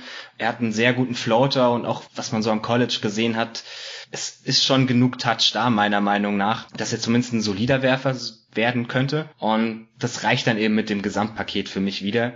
Was wir jetzt noch gar nicht angesprochen haben, was vielleicht eher wieder so ein bisschen der Case gegen ihn ist, das war im ersten Jahr defensiv schon wirklich nicht gut, was man von ihm gesehen hat. Also so gerade so Screen mhm. Navigation. Mhm. Aber das sind halt auch die meisten Rookies, die damit irgendwie Probleme haben. Und mit seiner Athletik würde ich davon ausgehen, dass er zumindest irgendwie durchschnittlich wird und halt nicht auf Trey Young Niveau ist, weswegen ich ihn auch knapp vor Trey hatte. Ja, also ich glaube jetzt auch nicht, dass er so schlecht ist wie Westbrook am Ende, aber als Athletik alleine nicht alles ist, das haben wir auch schon oft genug gesehen. Ja, auch wieder wahr. Ja, klar, er hat auf jeden Fall die Upside für mehr. Und Platz 7 ist ja jetzt auch echt nicht besonders niedrig hier. Und ich habe ihn auch ganz klar hier in der Top 7. Also hier fängt ein neues Tier für mich an. Ähm, Bam war relativ safe, so auf 8 und dann 9, 10 hatte ich ja schon gesagt. Und dann jetzt alle, die ich hier drin habe zwischen Platz 3 und Platz 7, die kann man schon, da kann man schon einen Case machen. Ich äh, sehe jetzt halt nur bei den anderen weniger Fragezeichen als erste Option von, von einem Contender.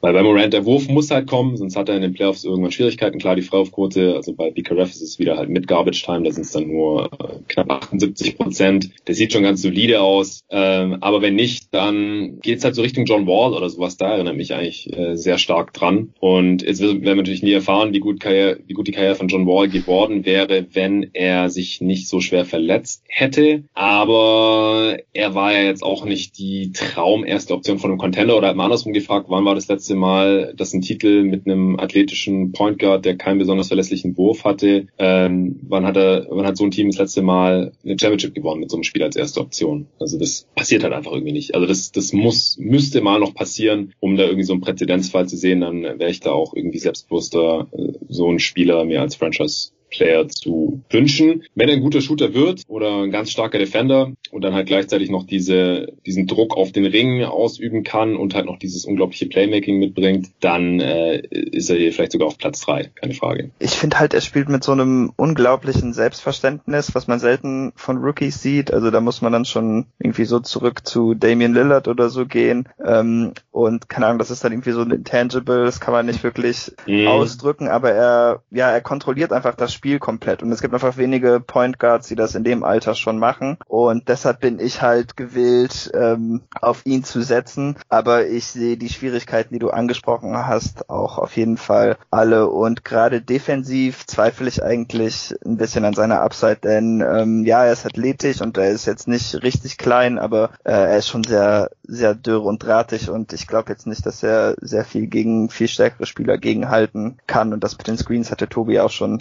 erwähnt erwähnt. Das wird nur bedingt besser, denke ich. Ja, also dazu muss man sagen, so als Point of Attack Defender, der irgendwie seine Füße slidet und vorne im gegnerischen Guard bleibt, war er teilweise eigentlich schon recht gut. Also ihn in Isolation zu schlagen war gar nicht so einfach für die meisten Guards. Nur sobald halt ja. ein Screen im Spiel war, war es vorbei. Und was man bei ihm vielleicht noch dazu sagen muss, ist, dass er halt mit jedem Monat auch gefühlt besser wurde dieses Jahr. Also diese Development-Kurve, klar kann man nicht sagen, das geht jetzt linear so weiter, aber es ging halt auf jeden Fall schon definitiv in die richtige Richtung. Und das ist halt genau das, was du irgendwie von einem jungen Spieler sehen möchtest, gerade von einem Point Guard, der frisch in die Liga kommt. Also wie gesagt, ich will euch da gar nicht großartig widersprechen. Ich hatte jetzt halt noch äh, Trey Young und Donovan Mitchell vor ihm. Tobi, du hast Mitchell hinter ihm Trey ganz klar. und Young vor ihm. Habe ich auf sechs. Auf sechs, ja. genauso wie ja, die, die, beid, die beiden habe ich mir lange überlegt und immer mal wieder hin und her geschoben, aber kann man jeden Case machen. Okay, dann haben wir jetzt die Plätze fünf bis zehn eigentlich komplett besprochen. Äh, Nochmal kurz zur Übersicht. Tobi hatte an fünf Morant, sechs Young, sieben Fox, acht Adebayo, neun Mitchell, zehn Simmons. David hatte Morant, Murray, Mitchell, Adebayo, Fox, Young und ich hatte Mitchell, Young, Morant, Adebayo, Murray und Jackson. Das heißt im Umkehrschluss, dass wir alle dieselben Spiele in der Top 4 haben müssen. In welcher Reihenfolge? Dazu kommen wir gleich. Erst gibt's kurz den Werbespot zu Bear Performance. Performance ist ein Sporttaschenhersteller aus Berlin, deswegen auch Performance, aber Bear wie Bear, was ja auch das Wappen von Berlin ist, ist die perfekte Sporttasche für Basketballer, habe ich auch selber schon ausprobiert, hier ein paar Mal mit zum Zocken auf dem Freiplatz genommen. David, du hast die Tasche auch schon mal gesehen und du hast vorher vor der Aufnahme ganz stolz gesagt, du hast schon mal deinen Pulli in diese Tasche getan. Klappte hervorragend. Ja, genau, also war genug Platz für zwei Pullis drin und noch tausend andere Sachen, natürlich Schuhe, also ich bin auch jemand, der seine Basketballschuhe immer erst auf dem Court anzieht. Deswegen ganz wichtig auch das extra Schuhfach in dieser Tasche. Ich bin auch jemand, der beim Sport ziemlich viel schwitzt und deswegen gerne Wechselklamotten mit, mitnimmt für davor, danach oder auch Handtücher. Dafür gibt es dann das Nassfach, das dafür sorgt, dass nicht direkt die ganze Tasche irgendwie nass oder feucht wird oder stinkt. Und äh, dann natürlich der Ball passt da auch noch wunderbar mit rein. Man kann es auf dem Rücken tragen als Rucksack, was ich meistens mache, dann auf dem Fahrrad oder auf dem Motorrad. Oder man kann es ganz normal tragen als Tasche, entweder in der Hand oder mit so einem Trage Trageriemen. Also für mich die perfekte Tasche, nicht nur zum Basketball oder ins Fitnessstudio gehen, was man ja gerade alles nicht darf, sondern ich habe sie jetzt gerade zum Beispiel auch wieder hier im Coworking Space, wo ich in meiner Booth sitze und gerade diesen Podcast hier aufnehme. Da gibt's ein Laptopfach für mein MacBook, das ich hier gerade dabei habe zum Podcasten und alle anderen Sachen, die ich auch noch sonst so brauche, irgendwelche Ladekabel.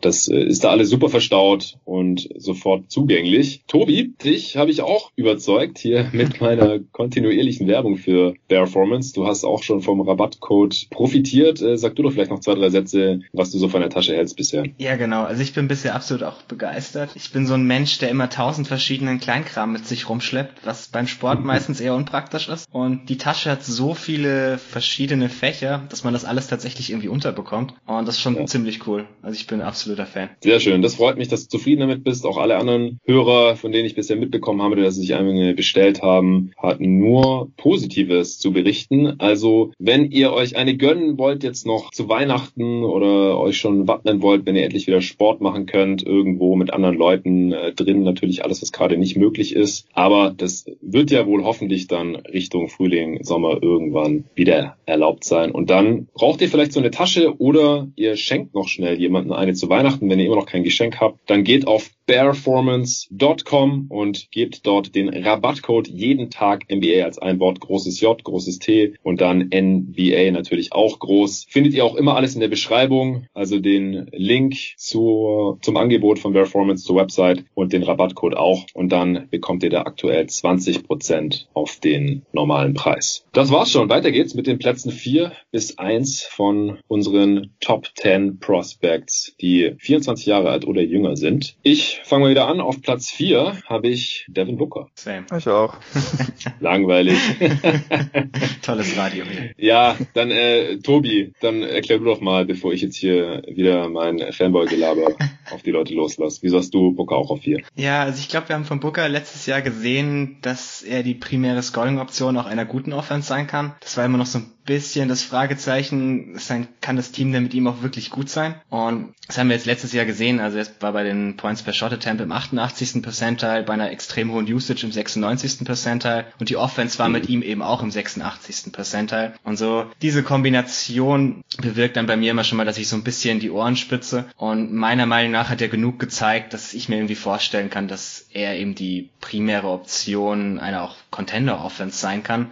Und ja, er hat gewisse defensive Fragezeichen, obwohl teilweise das vielleicht auch ein bisschen schlechter gemacht wird, als es sein könnte. Aber das reicht mir dann auf jeden Fall offensiv, um darüber hinweg zu gucken. Und das einzige kleine Manko, was ich noch irgendwie sehe, man war letztes Jahr ohne Rubio auf dem Feld, auch mit Booker eben nur so offensives Mittelmaß. Und da würde ich jetzt dann schon ganz gerne sehen, dass auch so ein Lineup, das außer ihm nicht viel Creation hat. Also man kann da ja bei den Suns dieses Jahr irgendwie tolle Lineups aufstellen, wo er mit lauter Wings auf dem Feld steht. Würde ich dann doch ganz gerne sehen, dass das auch noch ein bisschen erfolgreicher ist offensiv. Aber ansonsten ist das schon ein absoluter Topspieler, würde ich sagen. Ja, das sehe ich natürlich ganz ähnlich. Und das war halt das Problem, wenn Rubio nicht gespielt hat, dann waren es meistens irgendwelche Bankspieler und die Suns waren letztes Jahr nicht besonders tief. Das ist dieses Jahr anders und da sollte man es dann halt schon sehen, dass äh, auch das Booker auch als primärer Playmaker ohne einen sehr guten Passer auf der Eins und den hat man dieses Jahr ja wieder mit Chris Paul, dass es dann immer noch gut läuft. Er ist einfach auch ein extrem vielseitiger Scorer, also er ist bei allen Playtypes äh, zumindest überdurchschnittlich. Sein Post-Up ist äh, nicht nicht mehr so gut wie noch in der Vorsaison. Das ist ganz komisch. Auch Aiden ist da total eingebrochen jetzt unter Monty Williams. Da waren beide Spieler im Jahr davor unter Kokoschkov noch sehr viel effizienter. Und Booker ist halt ein Guard, der das äh, sogar relativ häufig macht. Also jeder 20. Angriff ist jetzt im Ligaschnitt nicht oft. Es gibt halt Bigs, die das natürlich deutlich öfter machen, aber für einen Guard macht er das noch relativ häufig. Und da war er, ich glaube, in der Vorsaison noch irgendwie im 80. Percentile oder so, jetzt nur noch im 57. Aber er ist einer der besten Transition-Finisher auch hier von allen Spielern, wo ich das jetzt recherchiert habe hier. Äh, die Kombination aus Frequency, fast jeder fünfte Angriff und dann 67. Percentile, dann ist er ein sehr guter Pick-and-Roll-Ballhändler und ganz guter ISO-Scorer, kann von überall aus scoren, ist auch ein sehr, sehr guter Finisher, zieht viele Freiwürfe, die er dann hochprozentig trifft. Das Einzige ist auch immer noch nach wie vor, dass er seine Dreier nicht in einem besonders hohen Volumen nimmt oder trifft. Also das würde ich auch einfach gerne mal noch sehen, kann ich mir auch vorstellen, dass es jetzt endlich kommt, dass es so sein letzter Entwicklungsschritt ist jetzt mit 24, also er ist vor kurzem 24 geworden und deswegen jetzt auch zum letzten Mal hier drin in so einer Liste. Er kam auch einfach extrem jung in die Liga. David, hast du noch was zu Booker? Also das ist mir jetzt wirklich fast alles weggenommen. Ich wollte eigentlich sogar noch seinen Post-Up loben, weil ich finde, dass er da so ästhetisch aussieht. Jetzt höre ich, dass er das gar nicht mehr so gut kann. Ja, 57. Prozent, ist immer noch überdurchschnittlich. Ich bin mega enttäuscht. Aber äh, ansonsten, nee, ich bin einfach beeindruckt auch, dass er sein Offensivspiel jedes Jahr verbessert. Da ist wirklich der Dreier das einzige Problem. Bei ihm verstehe ich es auch nicht, auch da er seine ersten drei Jahre besser war von der Dreierlinie. Da lag er teilweise bei mehr Versuchen zwischendurch bei 36 Prozent und jetzt sind es irgendwie nur noch 34 Prozent über die letzten beiden Jahre. Aber gut, an anderen Enden ähm, wächst er offensiv halt trotzdem. Dass sein Finishing am Korb so krank ist, finde ich äh, stark für einen Guard. Und auch, dass seine Freiwurfrate stetig steigt, finde ich sehr ermutigend für ihn als zukünftigen Superstar. Und er ist auch ähm, der erste, bei dem ich mit ab jetzt wahrscheinlich nur All-NBA-Teams rechnen würde. Uh, okay, ja. das ist High Praise. Sehr schön. Okay, dann kommen wir zur Top 3. David, wen hast du auf 3? Jason Tatum. Oh, ich auch. Ich habe Tatum eins höher. Oh. Dass, dass ich das nochmal sagen darf, dass ich Tatum besser bewerte als David, wer hätte es gedacht? Letztes Jahr wurde ich noch vom Podcast gelacht fast, als ich ihn an vier hatte. Aber er ist so auch einfach nochmal deutlich besser geworden. Ja. In der letzten ja. Saison. Also Hätte man sehen können. Aber vor anderthalb Jahren hatte ich ihn auf sieben, jetzt auf drei. Das ist auch einer, also Booker übrigens auch letztes Jahr schon auf vier, immer noch auf vier und äh, Tatum hat ihn jetzt hier schon recht klar überholt, finde ich.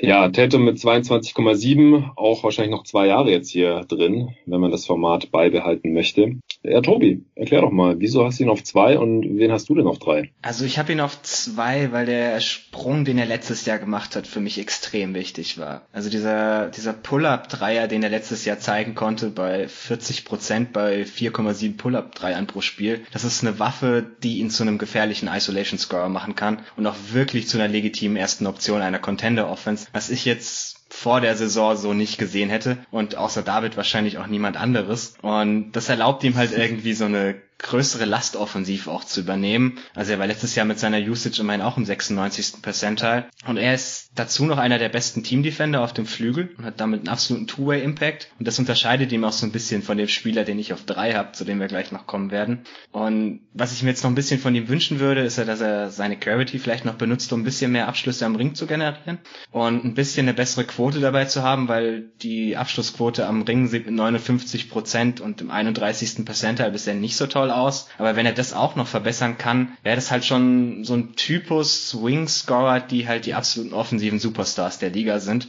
Und ich bin auch mal ein bisschen gespannt, wie sich das dieses Jahr entwickelt, wenn Kemba raus ist am Anfang der Saison, wie viel mehr er tatsächlich noch übernehmen kann. Aber ich bin mir bei ihm halt sehr sicher, dass er über die nächsten Jahre konstant auf All-NBA-Niveau liefern wird und auch in dem einen oder anderen Jahr schon mal der beste Spieler von einem Contender sein kann.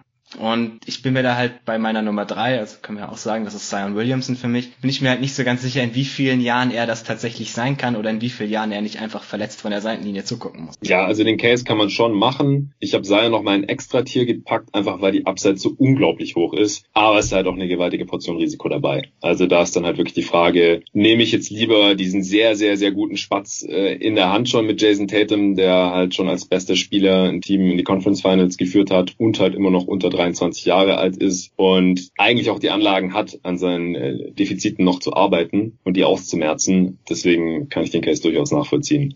Ja, ich denke mir halt auch, du hast, also wenn das Ziel beim Teambuilding für mich ist, gewinne einen Titel und du hast halt nie eine Wahrscheinlichkeit von irgendwie mehr als 30, 40 Prozent als Team, den Titel zu gewinnen, so wenn man mal die Odds von vor der Saison nimmt. Das heißt, ich brauche mhm. mehr als eine Saison davon, dass es irgendwie gut läuft. Dann mhm. habe ich halt doch eher diese Sicherheit vielleicht, das ist ein bisschen wichtiger, da halt mehr Chancen zu haben, dass es dann einmal gut laufen kann. Ja, ja David, wie kommst du, dass du Tatum nur an drei hast? Ja, keine Ahnung, also so, niedrig finde ich das jetzt nicht. ähm, aber ich bin leicht überrascht, dass du nicht den Case an 1 gemacht hast. Da habe ich Jonathan eigentlich davor gewarnt vor dem Pod. Wie gesagt, ihr macht immer so bodenlose Vorwürfe mir gegenüber. Ich verstehe das gar nicht. So ein Homer bin ich gar nicht. Schlimm. Ja, also der Grund, dass ich ihn nicht höher habe, ist einfach, weil auch so sehr ich ihn liebe, ähm, da sind doch schon einige bedenkliche Fragezeichen. Zum einen das mit dem Finishing, Finishing am Korb, das wurde jetzt in den Playoffs auch nochmal schlechter. Also das war jetzt, ist jetzt die gleiche Zahl, die Tobi genannt hat, aber ähm, ich gucke jetzt auf Basketball Reference, das heißt, äh, in der Regular Season war er hier ein bisschen besser, aber am Korb finisht er halt nicht so gut. Ähm, das Playmaking, er ist zwar verbessert, in den Playoffs hatte er 4, äh, Entschuldigung, weil er 40 Minuten gespielt hat, hat er sogar fünf Assists äh, pro Spiel. Ich denke, das wird besser, aber wie gut das sein kann, ist halt auch noch ein bisschen offen. Und dann, was ich bei ihm halt auch noch gar nicht einschätzen kann, ist die Sache mit Freiwürfen ziehen. Denn in der Regular Season war er da bisher bis auf seiner Rookie Season einfach ziemlich schlecht. Also in der Regular, in der Rookie Season hatte er ähm, 31 ähm, Prozent Freiwurfrate, danach waren es 22, jetzt im letzten Jahr wieder ein bisschen hoch auf 25, während das in den Playoffs immer über 30 Prozent war. Das heißt, ich verstehe jetzt nicht ganz, ob das da irgendwie einfach nur mehr gepfiffen wird oder ob er sich da mehr reinhängt oder was da genau passiert, aber ähm, ja, ich muss mir das schon irgendwie sicherer sein. Und dann kommt halt auch noch dazu, dass obwohl er ein guter Offensivspieler ist und vielleicht sogar eine der besten so Late Clock Optionen der Liga, er hat es halt noch nicht geschafft, so richtig effiziente Offense anzutreiben und die Celtics Offense ist halt auch nach wie vor am besten, ähm, wenn Kemba den Ball in der Hand hat und nicht wenn Tatum den Ball in der Hand hat. Und bei den beiden Spielern, den, die ich über ihn habe, finde ich einfach die äh, Baseline für offensive Exzellenz ist einfach ähm, niedriger. Also da weiß ich, dass das kommt und bei ihm gibt es da doch schon so ein paar Fragezeichen. Er tendiert manchmal zu schlechten Entscheidungen. Er hatte diese zwei Hälften gegen Miami, mhm. ähm, wo er null Punkte gemacht hat und gerade größere Spieler können ihn manchmal so ein bisschen aus dem Spiel rausnehmen, habe ich manchmal den Eindruck. Ja, also wenn Tatum jetzt zwei Jahre älter wäre, dann würde ich mir da schon auch noch ein paar äh, Sorgen machen, aber er geht jetzt in die Age 22 Season. Ich glaube, da kann man das mal eher noch verzeihen, dass hier und da noch nicht die optimale Entscheidung getroffen wird, dass das Playmaking jetzt erst so langsam kommt, dass er noch nicht so super effizient ist, Offensivrating von 112, ja, wir haben es vorhin bei, bei Murray oder Mitchell oder so so ein bisschen äh, als Negativpunkt angeführt. Und das muss er halt jetzt auch nochmal, was er letzte Saison streckenweise gezeigt hat in der Regular Season nochmal über die ganze Saison bestätigen und was er halt auch in den Playoffs an, an Passing dann nochmal gezeigt hat, aber das hat mir in der Boston äh, Preview in, in dem Pod, den wir zusammen aufgenommen in der letzten Folge, David ja auch schon äh, gesagt, wenn nicht jetzt, äh, wann dann? Also Kemba Walker wird jetzt erstmal fehlen. Dann kann es gut sein, dass er das konstanter zeigen muss und dann vielleicht auch so beibehält. Das wäre jetzt so ein bisschen meine Hoffnung hier. Ich meine, er hat in den Playoffs jetzt über 17 Spiele 26, 10 und 5 aufgelegt. Das sind schon super kranke Werte für mhm. Spieler, der immer noch so jung ist und dabei halt noch richtig starke Defense spielen kann. Und eigentlich hat er ja die Athletik, um besser am Ring zu finishen, um mehr Freiwürfe zu ziehen. Äh, Touch hat er auch schon bewiesen. Äh, ist, ist ein guter Shooter, jetzt nicht super elitär von der Freiwurflinie mit 83 Prozent über die Karrierearbeit schon so gut genug, dass ich mir da überhaupt keine Sorgen mehr mache. Äh, 40 Prozent Dreier über die Karriere bei einem Volumen von sieben, auch von den Possessions letzte Saison aber auch schon zehn und immer noch 40 Prozent. Also auch das konnte da jetzt relativ problemlos hochschrauben. Nee, also diese Kombination aus Defense, äh, High-Level Scoring und dann das, was er jetzt halt noch an, an Passing angedeutet hat, das äh, schiebt ihn hier schon recht klar für mich auf die drei und ich sehe auch den Case für Platz zwei, je nachdem, ob man halt dieses Risiko mit Zion eingehen möchte oder nicht. Ja, ich auch. Also ich habe da auch schon lang gekämpft, aber dann denke ich irgendwie so, dann ist Zion total nicht konditioniert und äh, macht trotzdem direkt mal so 20 Punkte und sieht aus wie irgendwie Boris Dio in Sandalen. Deshalb habe ich mich dann doch überzeugen lassen. ja, hattest du nicht Zion letztes Jahr sogar ein 1 oder hättest du nicht ein 1 gehabt sogar? Wenn ja, hätte ich gehabt, genau. Aber ich fand nach der Saison, die Luca hatte und nach der Saison, die Sion hatte, ähm, konnte ich das dann doch nicht mehr rechtfertigen. Ja, also, wer es noch nicht gewusst hat, wir haben alle drei Luca Doncic an 1. Wen wundert's? Wieso haben wir jetzt Zion Williamson, der erst 24 Spiele in der NBA gemacht hat, hier trotzdem an zwei. Äh, David, mach doch du vielleicht gerade nochmal den Case weiter, weil äh, Tobi hat ihn ja nur an drei. Ja, also ähm, er sah letzte Saison überhaupt nicht fit aus. Ich denke, da sind wir uns alle einig. Äh, er sah langsam aus, übergewichtig und trotzdem hat er 22 Punkte, 6 Rebounds und 2 Assists aufgelegt. Ähm, das ist natürlich nur seine Offense, aber offensiv ist er jetzt schon einfach nicht wirklich aufzuhalten. Er kommt im Grunde zum Korb, wenn er zum Korb kommen will, wird die Hälfte der Zeit, wenn er dahin kommt, dann auch gefoult. Er ist auch kein Spieler, der sich instinktiv davor wegscheut, weil er keine Freiwürfe werfen will oder so. Er trifft zwar auch nur 64 Prozent seiner Freiwürfe, aber er ist da trotzdem schon viel aggressiver, wie zum Beispiel Ben Simmons, mit dem er manchmal verglichen wird. Er ähm, ist jetzt auch nicht jemand, der viele Jumpshots nimmt, aber er hat da trotzdem nicht ganz so eine Abneigung wie Ben Simmons, was ich ihm auch noch zugute halten würde. Ähm, ja, die große Frage ist natürlich Defense. Ähm, ich fand komisch, dass er so schlecht war im letzten Jahr, denn im College, und klar, das ist natürlich ein bisschen anderer Basketball, aber da war er vielleicht einer der besten Defensivspieler aller Zeiten. Mhm. Und ähm, ja, davon war letztes Jahr natürlich nichts zu sehen, denn man könnte teilweise argumentieren, dass er, dass wenige Spieler ihrer Defense oder der Team Defense mehr geschadet haben als er seiner. Gerade in der Bubble war das eine absolute Katastrophe. Aber ich will einfach auf seine physischen Qualitäten setzen und ich weiß nicht, wenn er in Schlechtsform 23 oder 22 Punkte auflegen kann, dann weiß ich nicht, was er machen kann, wenn er dann endlich mal fit wird. Ja, und auch nicht mal 28 Minuten pro Spiel. Ja. Ist, also ich gehe mal stark davon aus, dass er über 30 Minuten pro Spiel sehen wird jetzt in der kommenden Saison und dann ist er direkt bei 25 plus. Und äh, wenn er dann wirklich in Shape ist, dann kann es auch noch viel weiter nach oben gehen. Und deshalb, wo sich die gesamte Defense direkt auf ihn konzentrieren muss, weil er wirkt, er übt so mit den höchsten Druck auf den Ring der Liga vielleicht aus. Also das, was wir vor jetzt über einem Jahr in der Preseason schon gesehen haben, das war halt schon so unglaublich. Und da sah er noch eher so aus wie am College. Dann kam er seine eine Knieverletzung erst. Also die, die Upside ist wirklich weiterhin gigantisch. Klar hat es jetzt dem einen oder anderen vielleicht schon einen Dämpfer verpasst, dass er defensiv so wenig gemacht hat in äh, diesen 24 Spielen jetzt in der letzten Saison. Ich habe jetzt aber gerade noch mal geguckt. Also er ist trotzdem, was den On-Off-Wert angeht, laut Clean the Glass noch im 88. Percentile. Also die Defense ist trotzdem besser mit ihm gewesen, obwohl er augenscheinlich ihr so sehr schadet. Also statistisch belastbar ist es jetzt gerade noch nicht, aber es ist ja ist er doch super klein. Also scheiß drauf, er ist äh, der, klein, der kleinste jüngste, der jüngste Spieler hier auch ähm, mit relativ großem Abstand, der einzige, der noch lange nicht 21 Jahre alt ist, hier in der Top 10, er ist 20,4 Jahre alt, also noch super jung. Er hat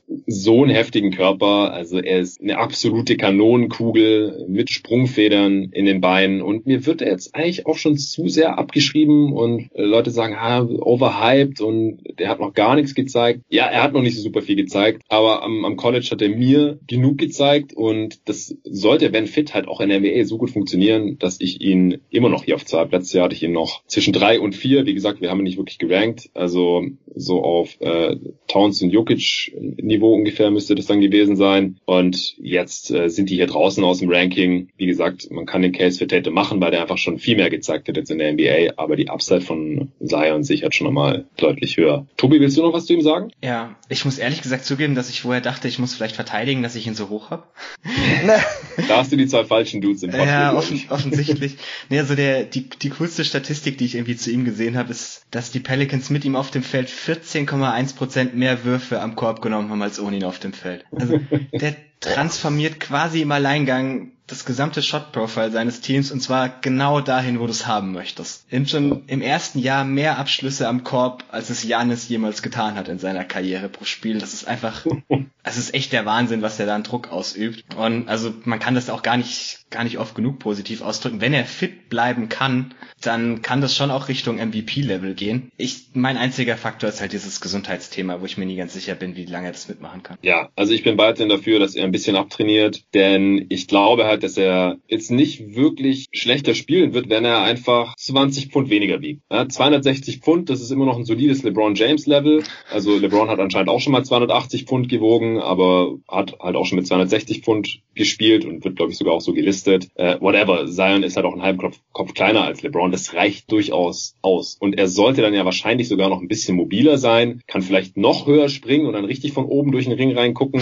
Aber das große Ding ist halt, 20 Pfund machen wahrscheinlich aus meiner äh, Laiensicht, ich bin kein Mediziner, Arzt oder sonst irgendwas, aber das, das kann ja nur besser sein, wenn einfach bei jeder Landung 20 Pfund weniger auf diese Gelenke einwirken, die ja jetzt schon immer mal wieder irgendwie nachgegeben haben oder sein äh, Bänderapparat. Das, das kann ich mir einfach nicht vorstellen, dass äh, das Pelicans Management wirklich ernsthaft glaubt, und das hat ja Griffin vor einem Jahr oder so gesagt, nur er muss nicht abnehmen. Das funktioniert auch so. Ich, ich kann das irgendwie einfach nicht glauben. Dazu sieht es einfach seltsam aus, wenn er sich bewegt. Ne? Er, er watschelt so ein, so ein bisschen und das haben auch schon Leute, die sich damit deutlich besser auskennen als ich, also die sich, sich da wirklich beruflich damit auseinandersetzen, auch schon bewertet und auf Twitter veröffentlicht und Analysen, Analysen da gepostet, dass er das halt macht, um, um einfach die Defizite seines Bewegungsapparats aufgrund des Gewichts irgendwie zu kompensieren. Deswegen watschelt er halt so. Also das ist kein gutes Zeichen. Er hat auch irgendwie äh, X-Beine und das, das ist alles, sind keine guten Vorzeichen dafür, dass der die Karriere über fit bleibt und seinem Team halt immer so viel helfen kann in der Regular Season, dann auch in den Playoffs, dass man damit dann so viel gewinnt wie möglich. Deswegen hoffe ich wirklich inständig, dass er irgendwie ein bisschen abtrainiert und nicht ständig irgendwie zwischen 280 äh, und 290 Pfund bei unter zwei Metern äh, Körpergröße äh, herumtingelt. Deswegen mache ich mir auch Sorgen und es ist auch wirklich äh, aus rein egoistischen Gründen, ich will den Typ einfach spielen sehen. Ich will den die Liga dominieren und, und zerstören sehen.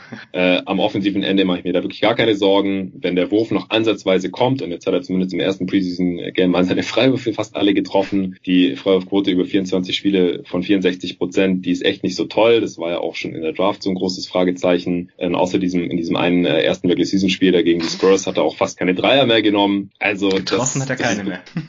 Ja, äh, was hat er da getroffen? Vier von fünf oder so? Vier von vier. Vier von vier. Genau. Und dann hat er sechs von 14 in der gesamten Regular Season gehabt. Also hat er noch zwei von zehn geschossen in allen restlichen 23 Spielen.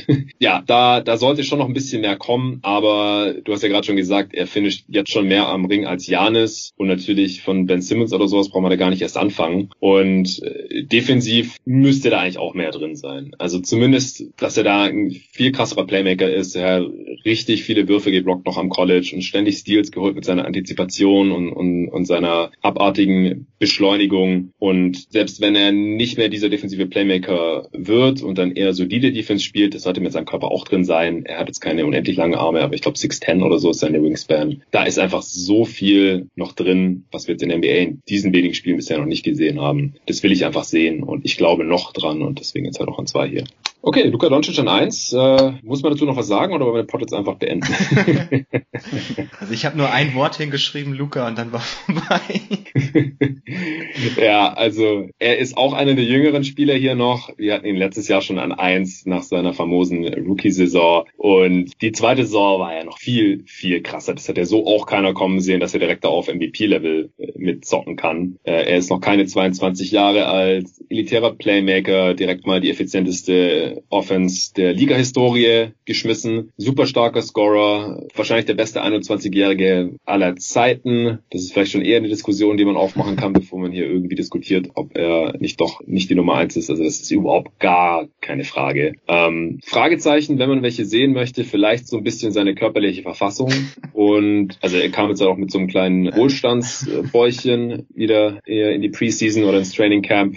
Also er scheint da wahrscheinlich relativ schnell anzusetzen, denn jemand, der so viel Kalorien verbrennt, weil er einfach viel Basketball spielt, würde ich mal unterstellen, auch in der Offseason, das kann ja nur an schlechter Ernährung eigentlich liegen. Also das ist vielleicht dann noch ein bisschen Unreife, das liest man ja immer wieder, bekommt man immer wieder mit, dass junge Spieler sich erstmal dran gewöhnen müssen, dass sie halt nicht 24-7 sich irgendwelches Fastfood reinstopfen sollten, auch wenn das natürlich die Cravings sind, wenn man so viel Kalorien verbrennt, vor allem wenn man, wenn man dann halt irgendwie dazu neigt, das anzusetzen, ein Babyspeck am, am Bauch und bei Luca sieht man es ja auch immer direkt im Gesicht. Und damit dann halt auch verbunden vielleicht ein erhöhtes Verletzungsrisiko. Er war jetzt doch auch immer mal wieder angeschlagen. Und ich weiß nicht, seht ihr noch irgendwelche größeren Schwachstellen bei Luca? Nicht so wirklich. Also, also man kann über die Defense vielleicht die Def diskutieren. Genau. David, fang du doch mal an. Ja, also defensiv ähm, denke ich schon, dass man darüber reden muss, dass er jetzt ja kein Stopper ist oder so, aber ich habe jetzt auch nicht den Eindruck, dass wenn er neben zwei oder drei anderen fähigen Verteidigern steht, dass er da jetzt für das Team Teamgefüge irgendwie ein großes Problem ähm, bietet. Vielleicht könnte das ein größeres Problem werden, wenn er sich jetzt wirklich total gehen lässt, was seinen Körper angeht. Aber war bisher jetzt auch noch nicht so ein großes Problem. Und ansonsten, das hatte ich letztes Jahr halt auch schon erwähnt, ähm, die Dreierquote, die muss halt schon ein bisschen hochkommen. Ich meine, er nimmt sehr schwierige Dreier, das heißt, es ist sehr verkraftbar, dass er ähm, die nur zu 32 Prozent oder so trifft, aber ähm, idealerweise schafft er das trotzdem auch bei solchen Dreiern, ähnlich wie James Harden das dann irgendwie auf 34, 35, 36 Prozent mal hoch zu pushen, denn das würde sein Spiel nochmal um einiges erweitern, denke ich. Ja, also ich glaube auch defensiv ist es verkraftbar. Er bringt halt den Körper mit, um den schlechteren gegnerischen Wing äh, immer ganz solide zu verteidigen, denke ich. Also wenn wir jetzt von Luca als nächsten LeBron oder so sprechen, er wird niemals LeBron am defensiven Ende sein können. Dazu hat er einfach nicht die äh, Athletik. Also er hat bringt eine ganz andere funktionale Athletik mit. Äh, er ist sehr kräftig, er hat einen guten Antritt, guten Start, Stop und kommt so halt an seine Stops und es sieht halt immer so witzig aus bei ihm, weil es immer so aus, als würde er langsam spielen, aber es kann ihn trotzdem keiner aufhalten. Aber im Endeffekt ist er halt unaufhaltbar und vielleicht äh, ist sein offensives Skillset, wenn der Wurf dann wirklich mal noch besser fällt und das dann halt ja besserer Harden ist, für mich aus meinetwegen, dann kann er vielleicht sogar offensiv besser sein als LeBron und dann ist es vielleicht auch gar nicht mehr so schlimm, dass er halt defensiv nicht an dieses äh, All-Defense-Level heranreichen wird. Ich denke auch, wenn der Dreier halt ein paar Prozentpunkte besser fällt, das hatte ich auch in der Mass-Preview mit Julian kurz besprochen, dann ist er halt direkt bei einem Offensivverdeck von 120 und das halt bei der Last, bei einer Usage von, ja weiß nicht, irgendwo zwischen 35 und 40 Prozent wird sich schon einpendeln. Das ist einfach ein unglaubliches Level und das in der Age 21 Season. Seine Freiwurfquote ist jetzt immerhin schon mal knapp auf 76 Prozent angestiegen. Also da mache ich mir jetzt eigentlich auch nicht so große Sorgen. Nee, Sorgen auch nicht, aber ich denke, man müsste es schon erwähnen. Er ist auch der effizienteste Finisher im Ring von allen Spielern, die wir heute besprochen haben. Das finde ich auch verrückt, gerade weil er, wie du lang. meintest, so lahm ist und nicht dankt, genau. Oder beziehungsweise lahm aussieht. Ich weiß nicht, ob er wirklich lahm ist. Das Stop and Go ist schon ziemlich heftig bei ihm. Ja. was, was ich dazu ganz interessant fand, ich weiß gerade gar nicht mehr, welchen Pod ich das gehört habe. Ich glaube, es war Nate Duncan, der jetzt so ein bisschen darüber nachgedacht hat, so Spieler, die tatsächlich auch bremsen können, so dann in der Nähe des Korbs, dass für die einfach das Playmaking viel einfacher ist als für so einen Spieler wie Zach Levine, der halt immer mit vollem Tempo in Richtung Korb rennt und dann seinen Mitspieler gar nicht sehen kann, weil das Fenster so schnell wieder zu ist, dass mhm. es einfach gar nicht erst wirklich offen war. Und vielleicht, also ist das halt für Luca auch, sagen wir mal, mehr oder weniger ein Vorteil, dass er halt diese Fähigkeit hat, quasi auf der Stelle abzubremsen und dann gar nicht so diese Riesenathletik braucht, weil er einfach jedes Fenster findet, das sich irgendwo öffnet. Die einzige ja. Schwäche, über die man vielleicht noch diskutieren kann, ich würde das jetzt mal so diesen James Harden-Effekt nennen. So, so ein heliozentrischer Creator, der Luca ja auch ist, der quasi alles selbst tut, kann die Gewohnheit bekommen, Offball nicht mehr sonderlich viel zu tun. Und das hat man bei Luca letztes Jahr schon manchmal auch ein bisschen gesehen. Klar, mhm. es ist halt, weil er offensiv so eine riesige Last hat. Aber wir kritisieren das jetzt bei Harden seit Jahren immer und immer wieder, dass er sich Offball nicht bewegt. Und ich habe bei Luca Luca ein bisschen die Befürchtung, dass er sich auch in die Richtung entwickeln könnte, wenn man nicht bald jemand Zweites an die Seite stellt, wo er das lernt, dass er das tun sollte. Ja, das ist ein berechtigter Einwand. Bei einem 20-jährigen oder 21-jährigen Spieler, da mache ich mir jetzt noch ein bisschen weniger Sorgen als bei einem 30-jährigen Spieler wie bei James Harden. Also wenn es die Offense erfordern sollte, dann kann ich mir schon noch vorstellen, dass er das noch machen kann. Man muss ja das Haar in der Suppe irgendwo finden. ja, ja. Also das ist ja das Krasse, ja. Wir haben hier Luca ganz, ganz klar an eins und trotzdem sagen wir, ja, Freiwürfe könnten noch ein bisschen besser fallen, Dreier sowieso. Und äh, defensiv äh, wird er auch nie so richtig stark sein, höchstwahrscheinlich. Und Offball. Und trotzdem ist er halt das beste Talent der Liga mit Abstand. Also herzlichen Glückwunsch Dallas Mavericks. Also von Dirk Nowitzki direkt auf Luca zu fallen, das ist unglaublich. Also wenn alles gut läuft, dann wird Luca höchstwahrscheinlich eine bessere Karriere haben als Dirk und das war halt vor drei Jahren noch sehr unwahrscheinlich, dass es direkt irgendwie so weitergehen kann. Echt krass. Und das, obwohl man nur den fünften Pick in der Draft hatte. Ja, ja also auch nochmal in Zahlen, ja, wer es nicht vor sich hat. Luca hat halt mal in seiner zweiten Saison locker flockig 29, 9 und 9 aufgelegt. In nicht mal 34 Minuten Spielzeit auch. Sehr krass. Okay, dann sind wir schon durch. Das äh, ging jetzt relativ flott, so anderthalb Stunden. Das ist sehr, sehr cool. Dann äh, kann ich jetzt noch schnell den anderen Pod, den ich vorhin mit David aufgenommen habe, raushauen und äh, dann ganz gediegen in meine zweite Fantasy League Draft reingehen. Da stehen jetzt noch einige an. Zwei habe ich hinter mir, vier noch vor mir. Fünf von diesen insgesamt sechs sind ja auch mit Hörern von jeden Tag NBA, die sich alle fleißig bei mir angemeldet haben. Und da sind jetzt tatsächlich auch alle, bis auf einer am Start. Bei einem war das Postfach irgendwie voll. Dem konnte ich die Einladung nicht mehr schicken. Tut mir sehr leid, da musste ich jetzt einen Nachrücker reinnehmen. Also wirklich super, wie das gelaufen ist äh, mit den über 50 Managern, die sich hier angemeldet haben. Und äh, gestern war schon die erste Draft, da waren auch alle am Start. Und das ist einfach mal das Wichtigste bei so Draft liegen, dass dann halt alle beim Draft am Start sind, dass jeder das Team hat, dass sich ausgesucht hat und dass dann die Leute halt auch über die Saison dranbleiben. Da habe ich mega Bock drauf. Tobi, du bist ja auch mit mir in, in der Liga drin. Wir draften am Sonntag. Ja. ja ich äh, habe da auch schon Bock drauf. Da sind ein paar Kollegen drin, ehemalige Kollegen, Jungs von NBA Twitter und Leute, die es bei mir angemeldet haben, gesagt haben, ich zock schon seit Jahren Fantasy, Basketball. Also da wird die Konkurrenz sicherlich am höchsten sein. Äh, David, du bist nicht so der Fantasy-Spieler, richtig? Nee, ich wünsche euch allen ganz, ganz, ganz viel Spaß, aber äh, ich mache auf gar keinen Fall mit. ja, ich habe es versucht, aber David ist raus, Nico ist da auch raus. Äh, Arne hat es dieses Jahr reduziert, weil er nicht die ganzen Pots mit mir aufnehmen kann und dann auch ständig draften kann, hat er gemeint. Also ist auch noch durchaus nicht was für jedermann, aber für die, die Bock hatten, freut es mich, dass es zustande gekommen ist und äh, vielleicht können wir das dann in der kommenden Saison auch wiederholen und dann können auch die Leute reinkommen von den Hörern, die jetzt dieses Jahr es nicht geschafft haben, sich da irgendwie anzumelden. Ja, das steht noch an. Ansonsten, die nächste Folge wird dann der Top 25 Spieler Pod. Äh, ihr habt auch eure Listen schon bei mir eingereicht, genauso wie noch acht weitere Kollegen. Und dann wird das Ding hier aufgenommen am Wochenende und dann ist es im Endeffekt ein ähnlicher Pod wie heute, nur mit 25 Spielern und äh, nur auf die kommende Saison, nicht für die restliche NBA-Karriere jetzt hier noch ausgerichtet. Da habe ich auch mega Bock drauf. Bin auch sehr gespannt, was dabei herauskommen wird. Ja, danke euch Jungs, dass ihr heute hier am Start wart. Allen danke fürs Zuhören und natürlich auch vielen Dank an Performance fürs Sponsoren dieses Pods.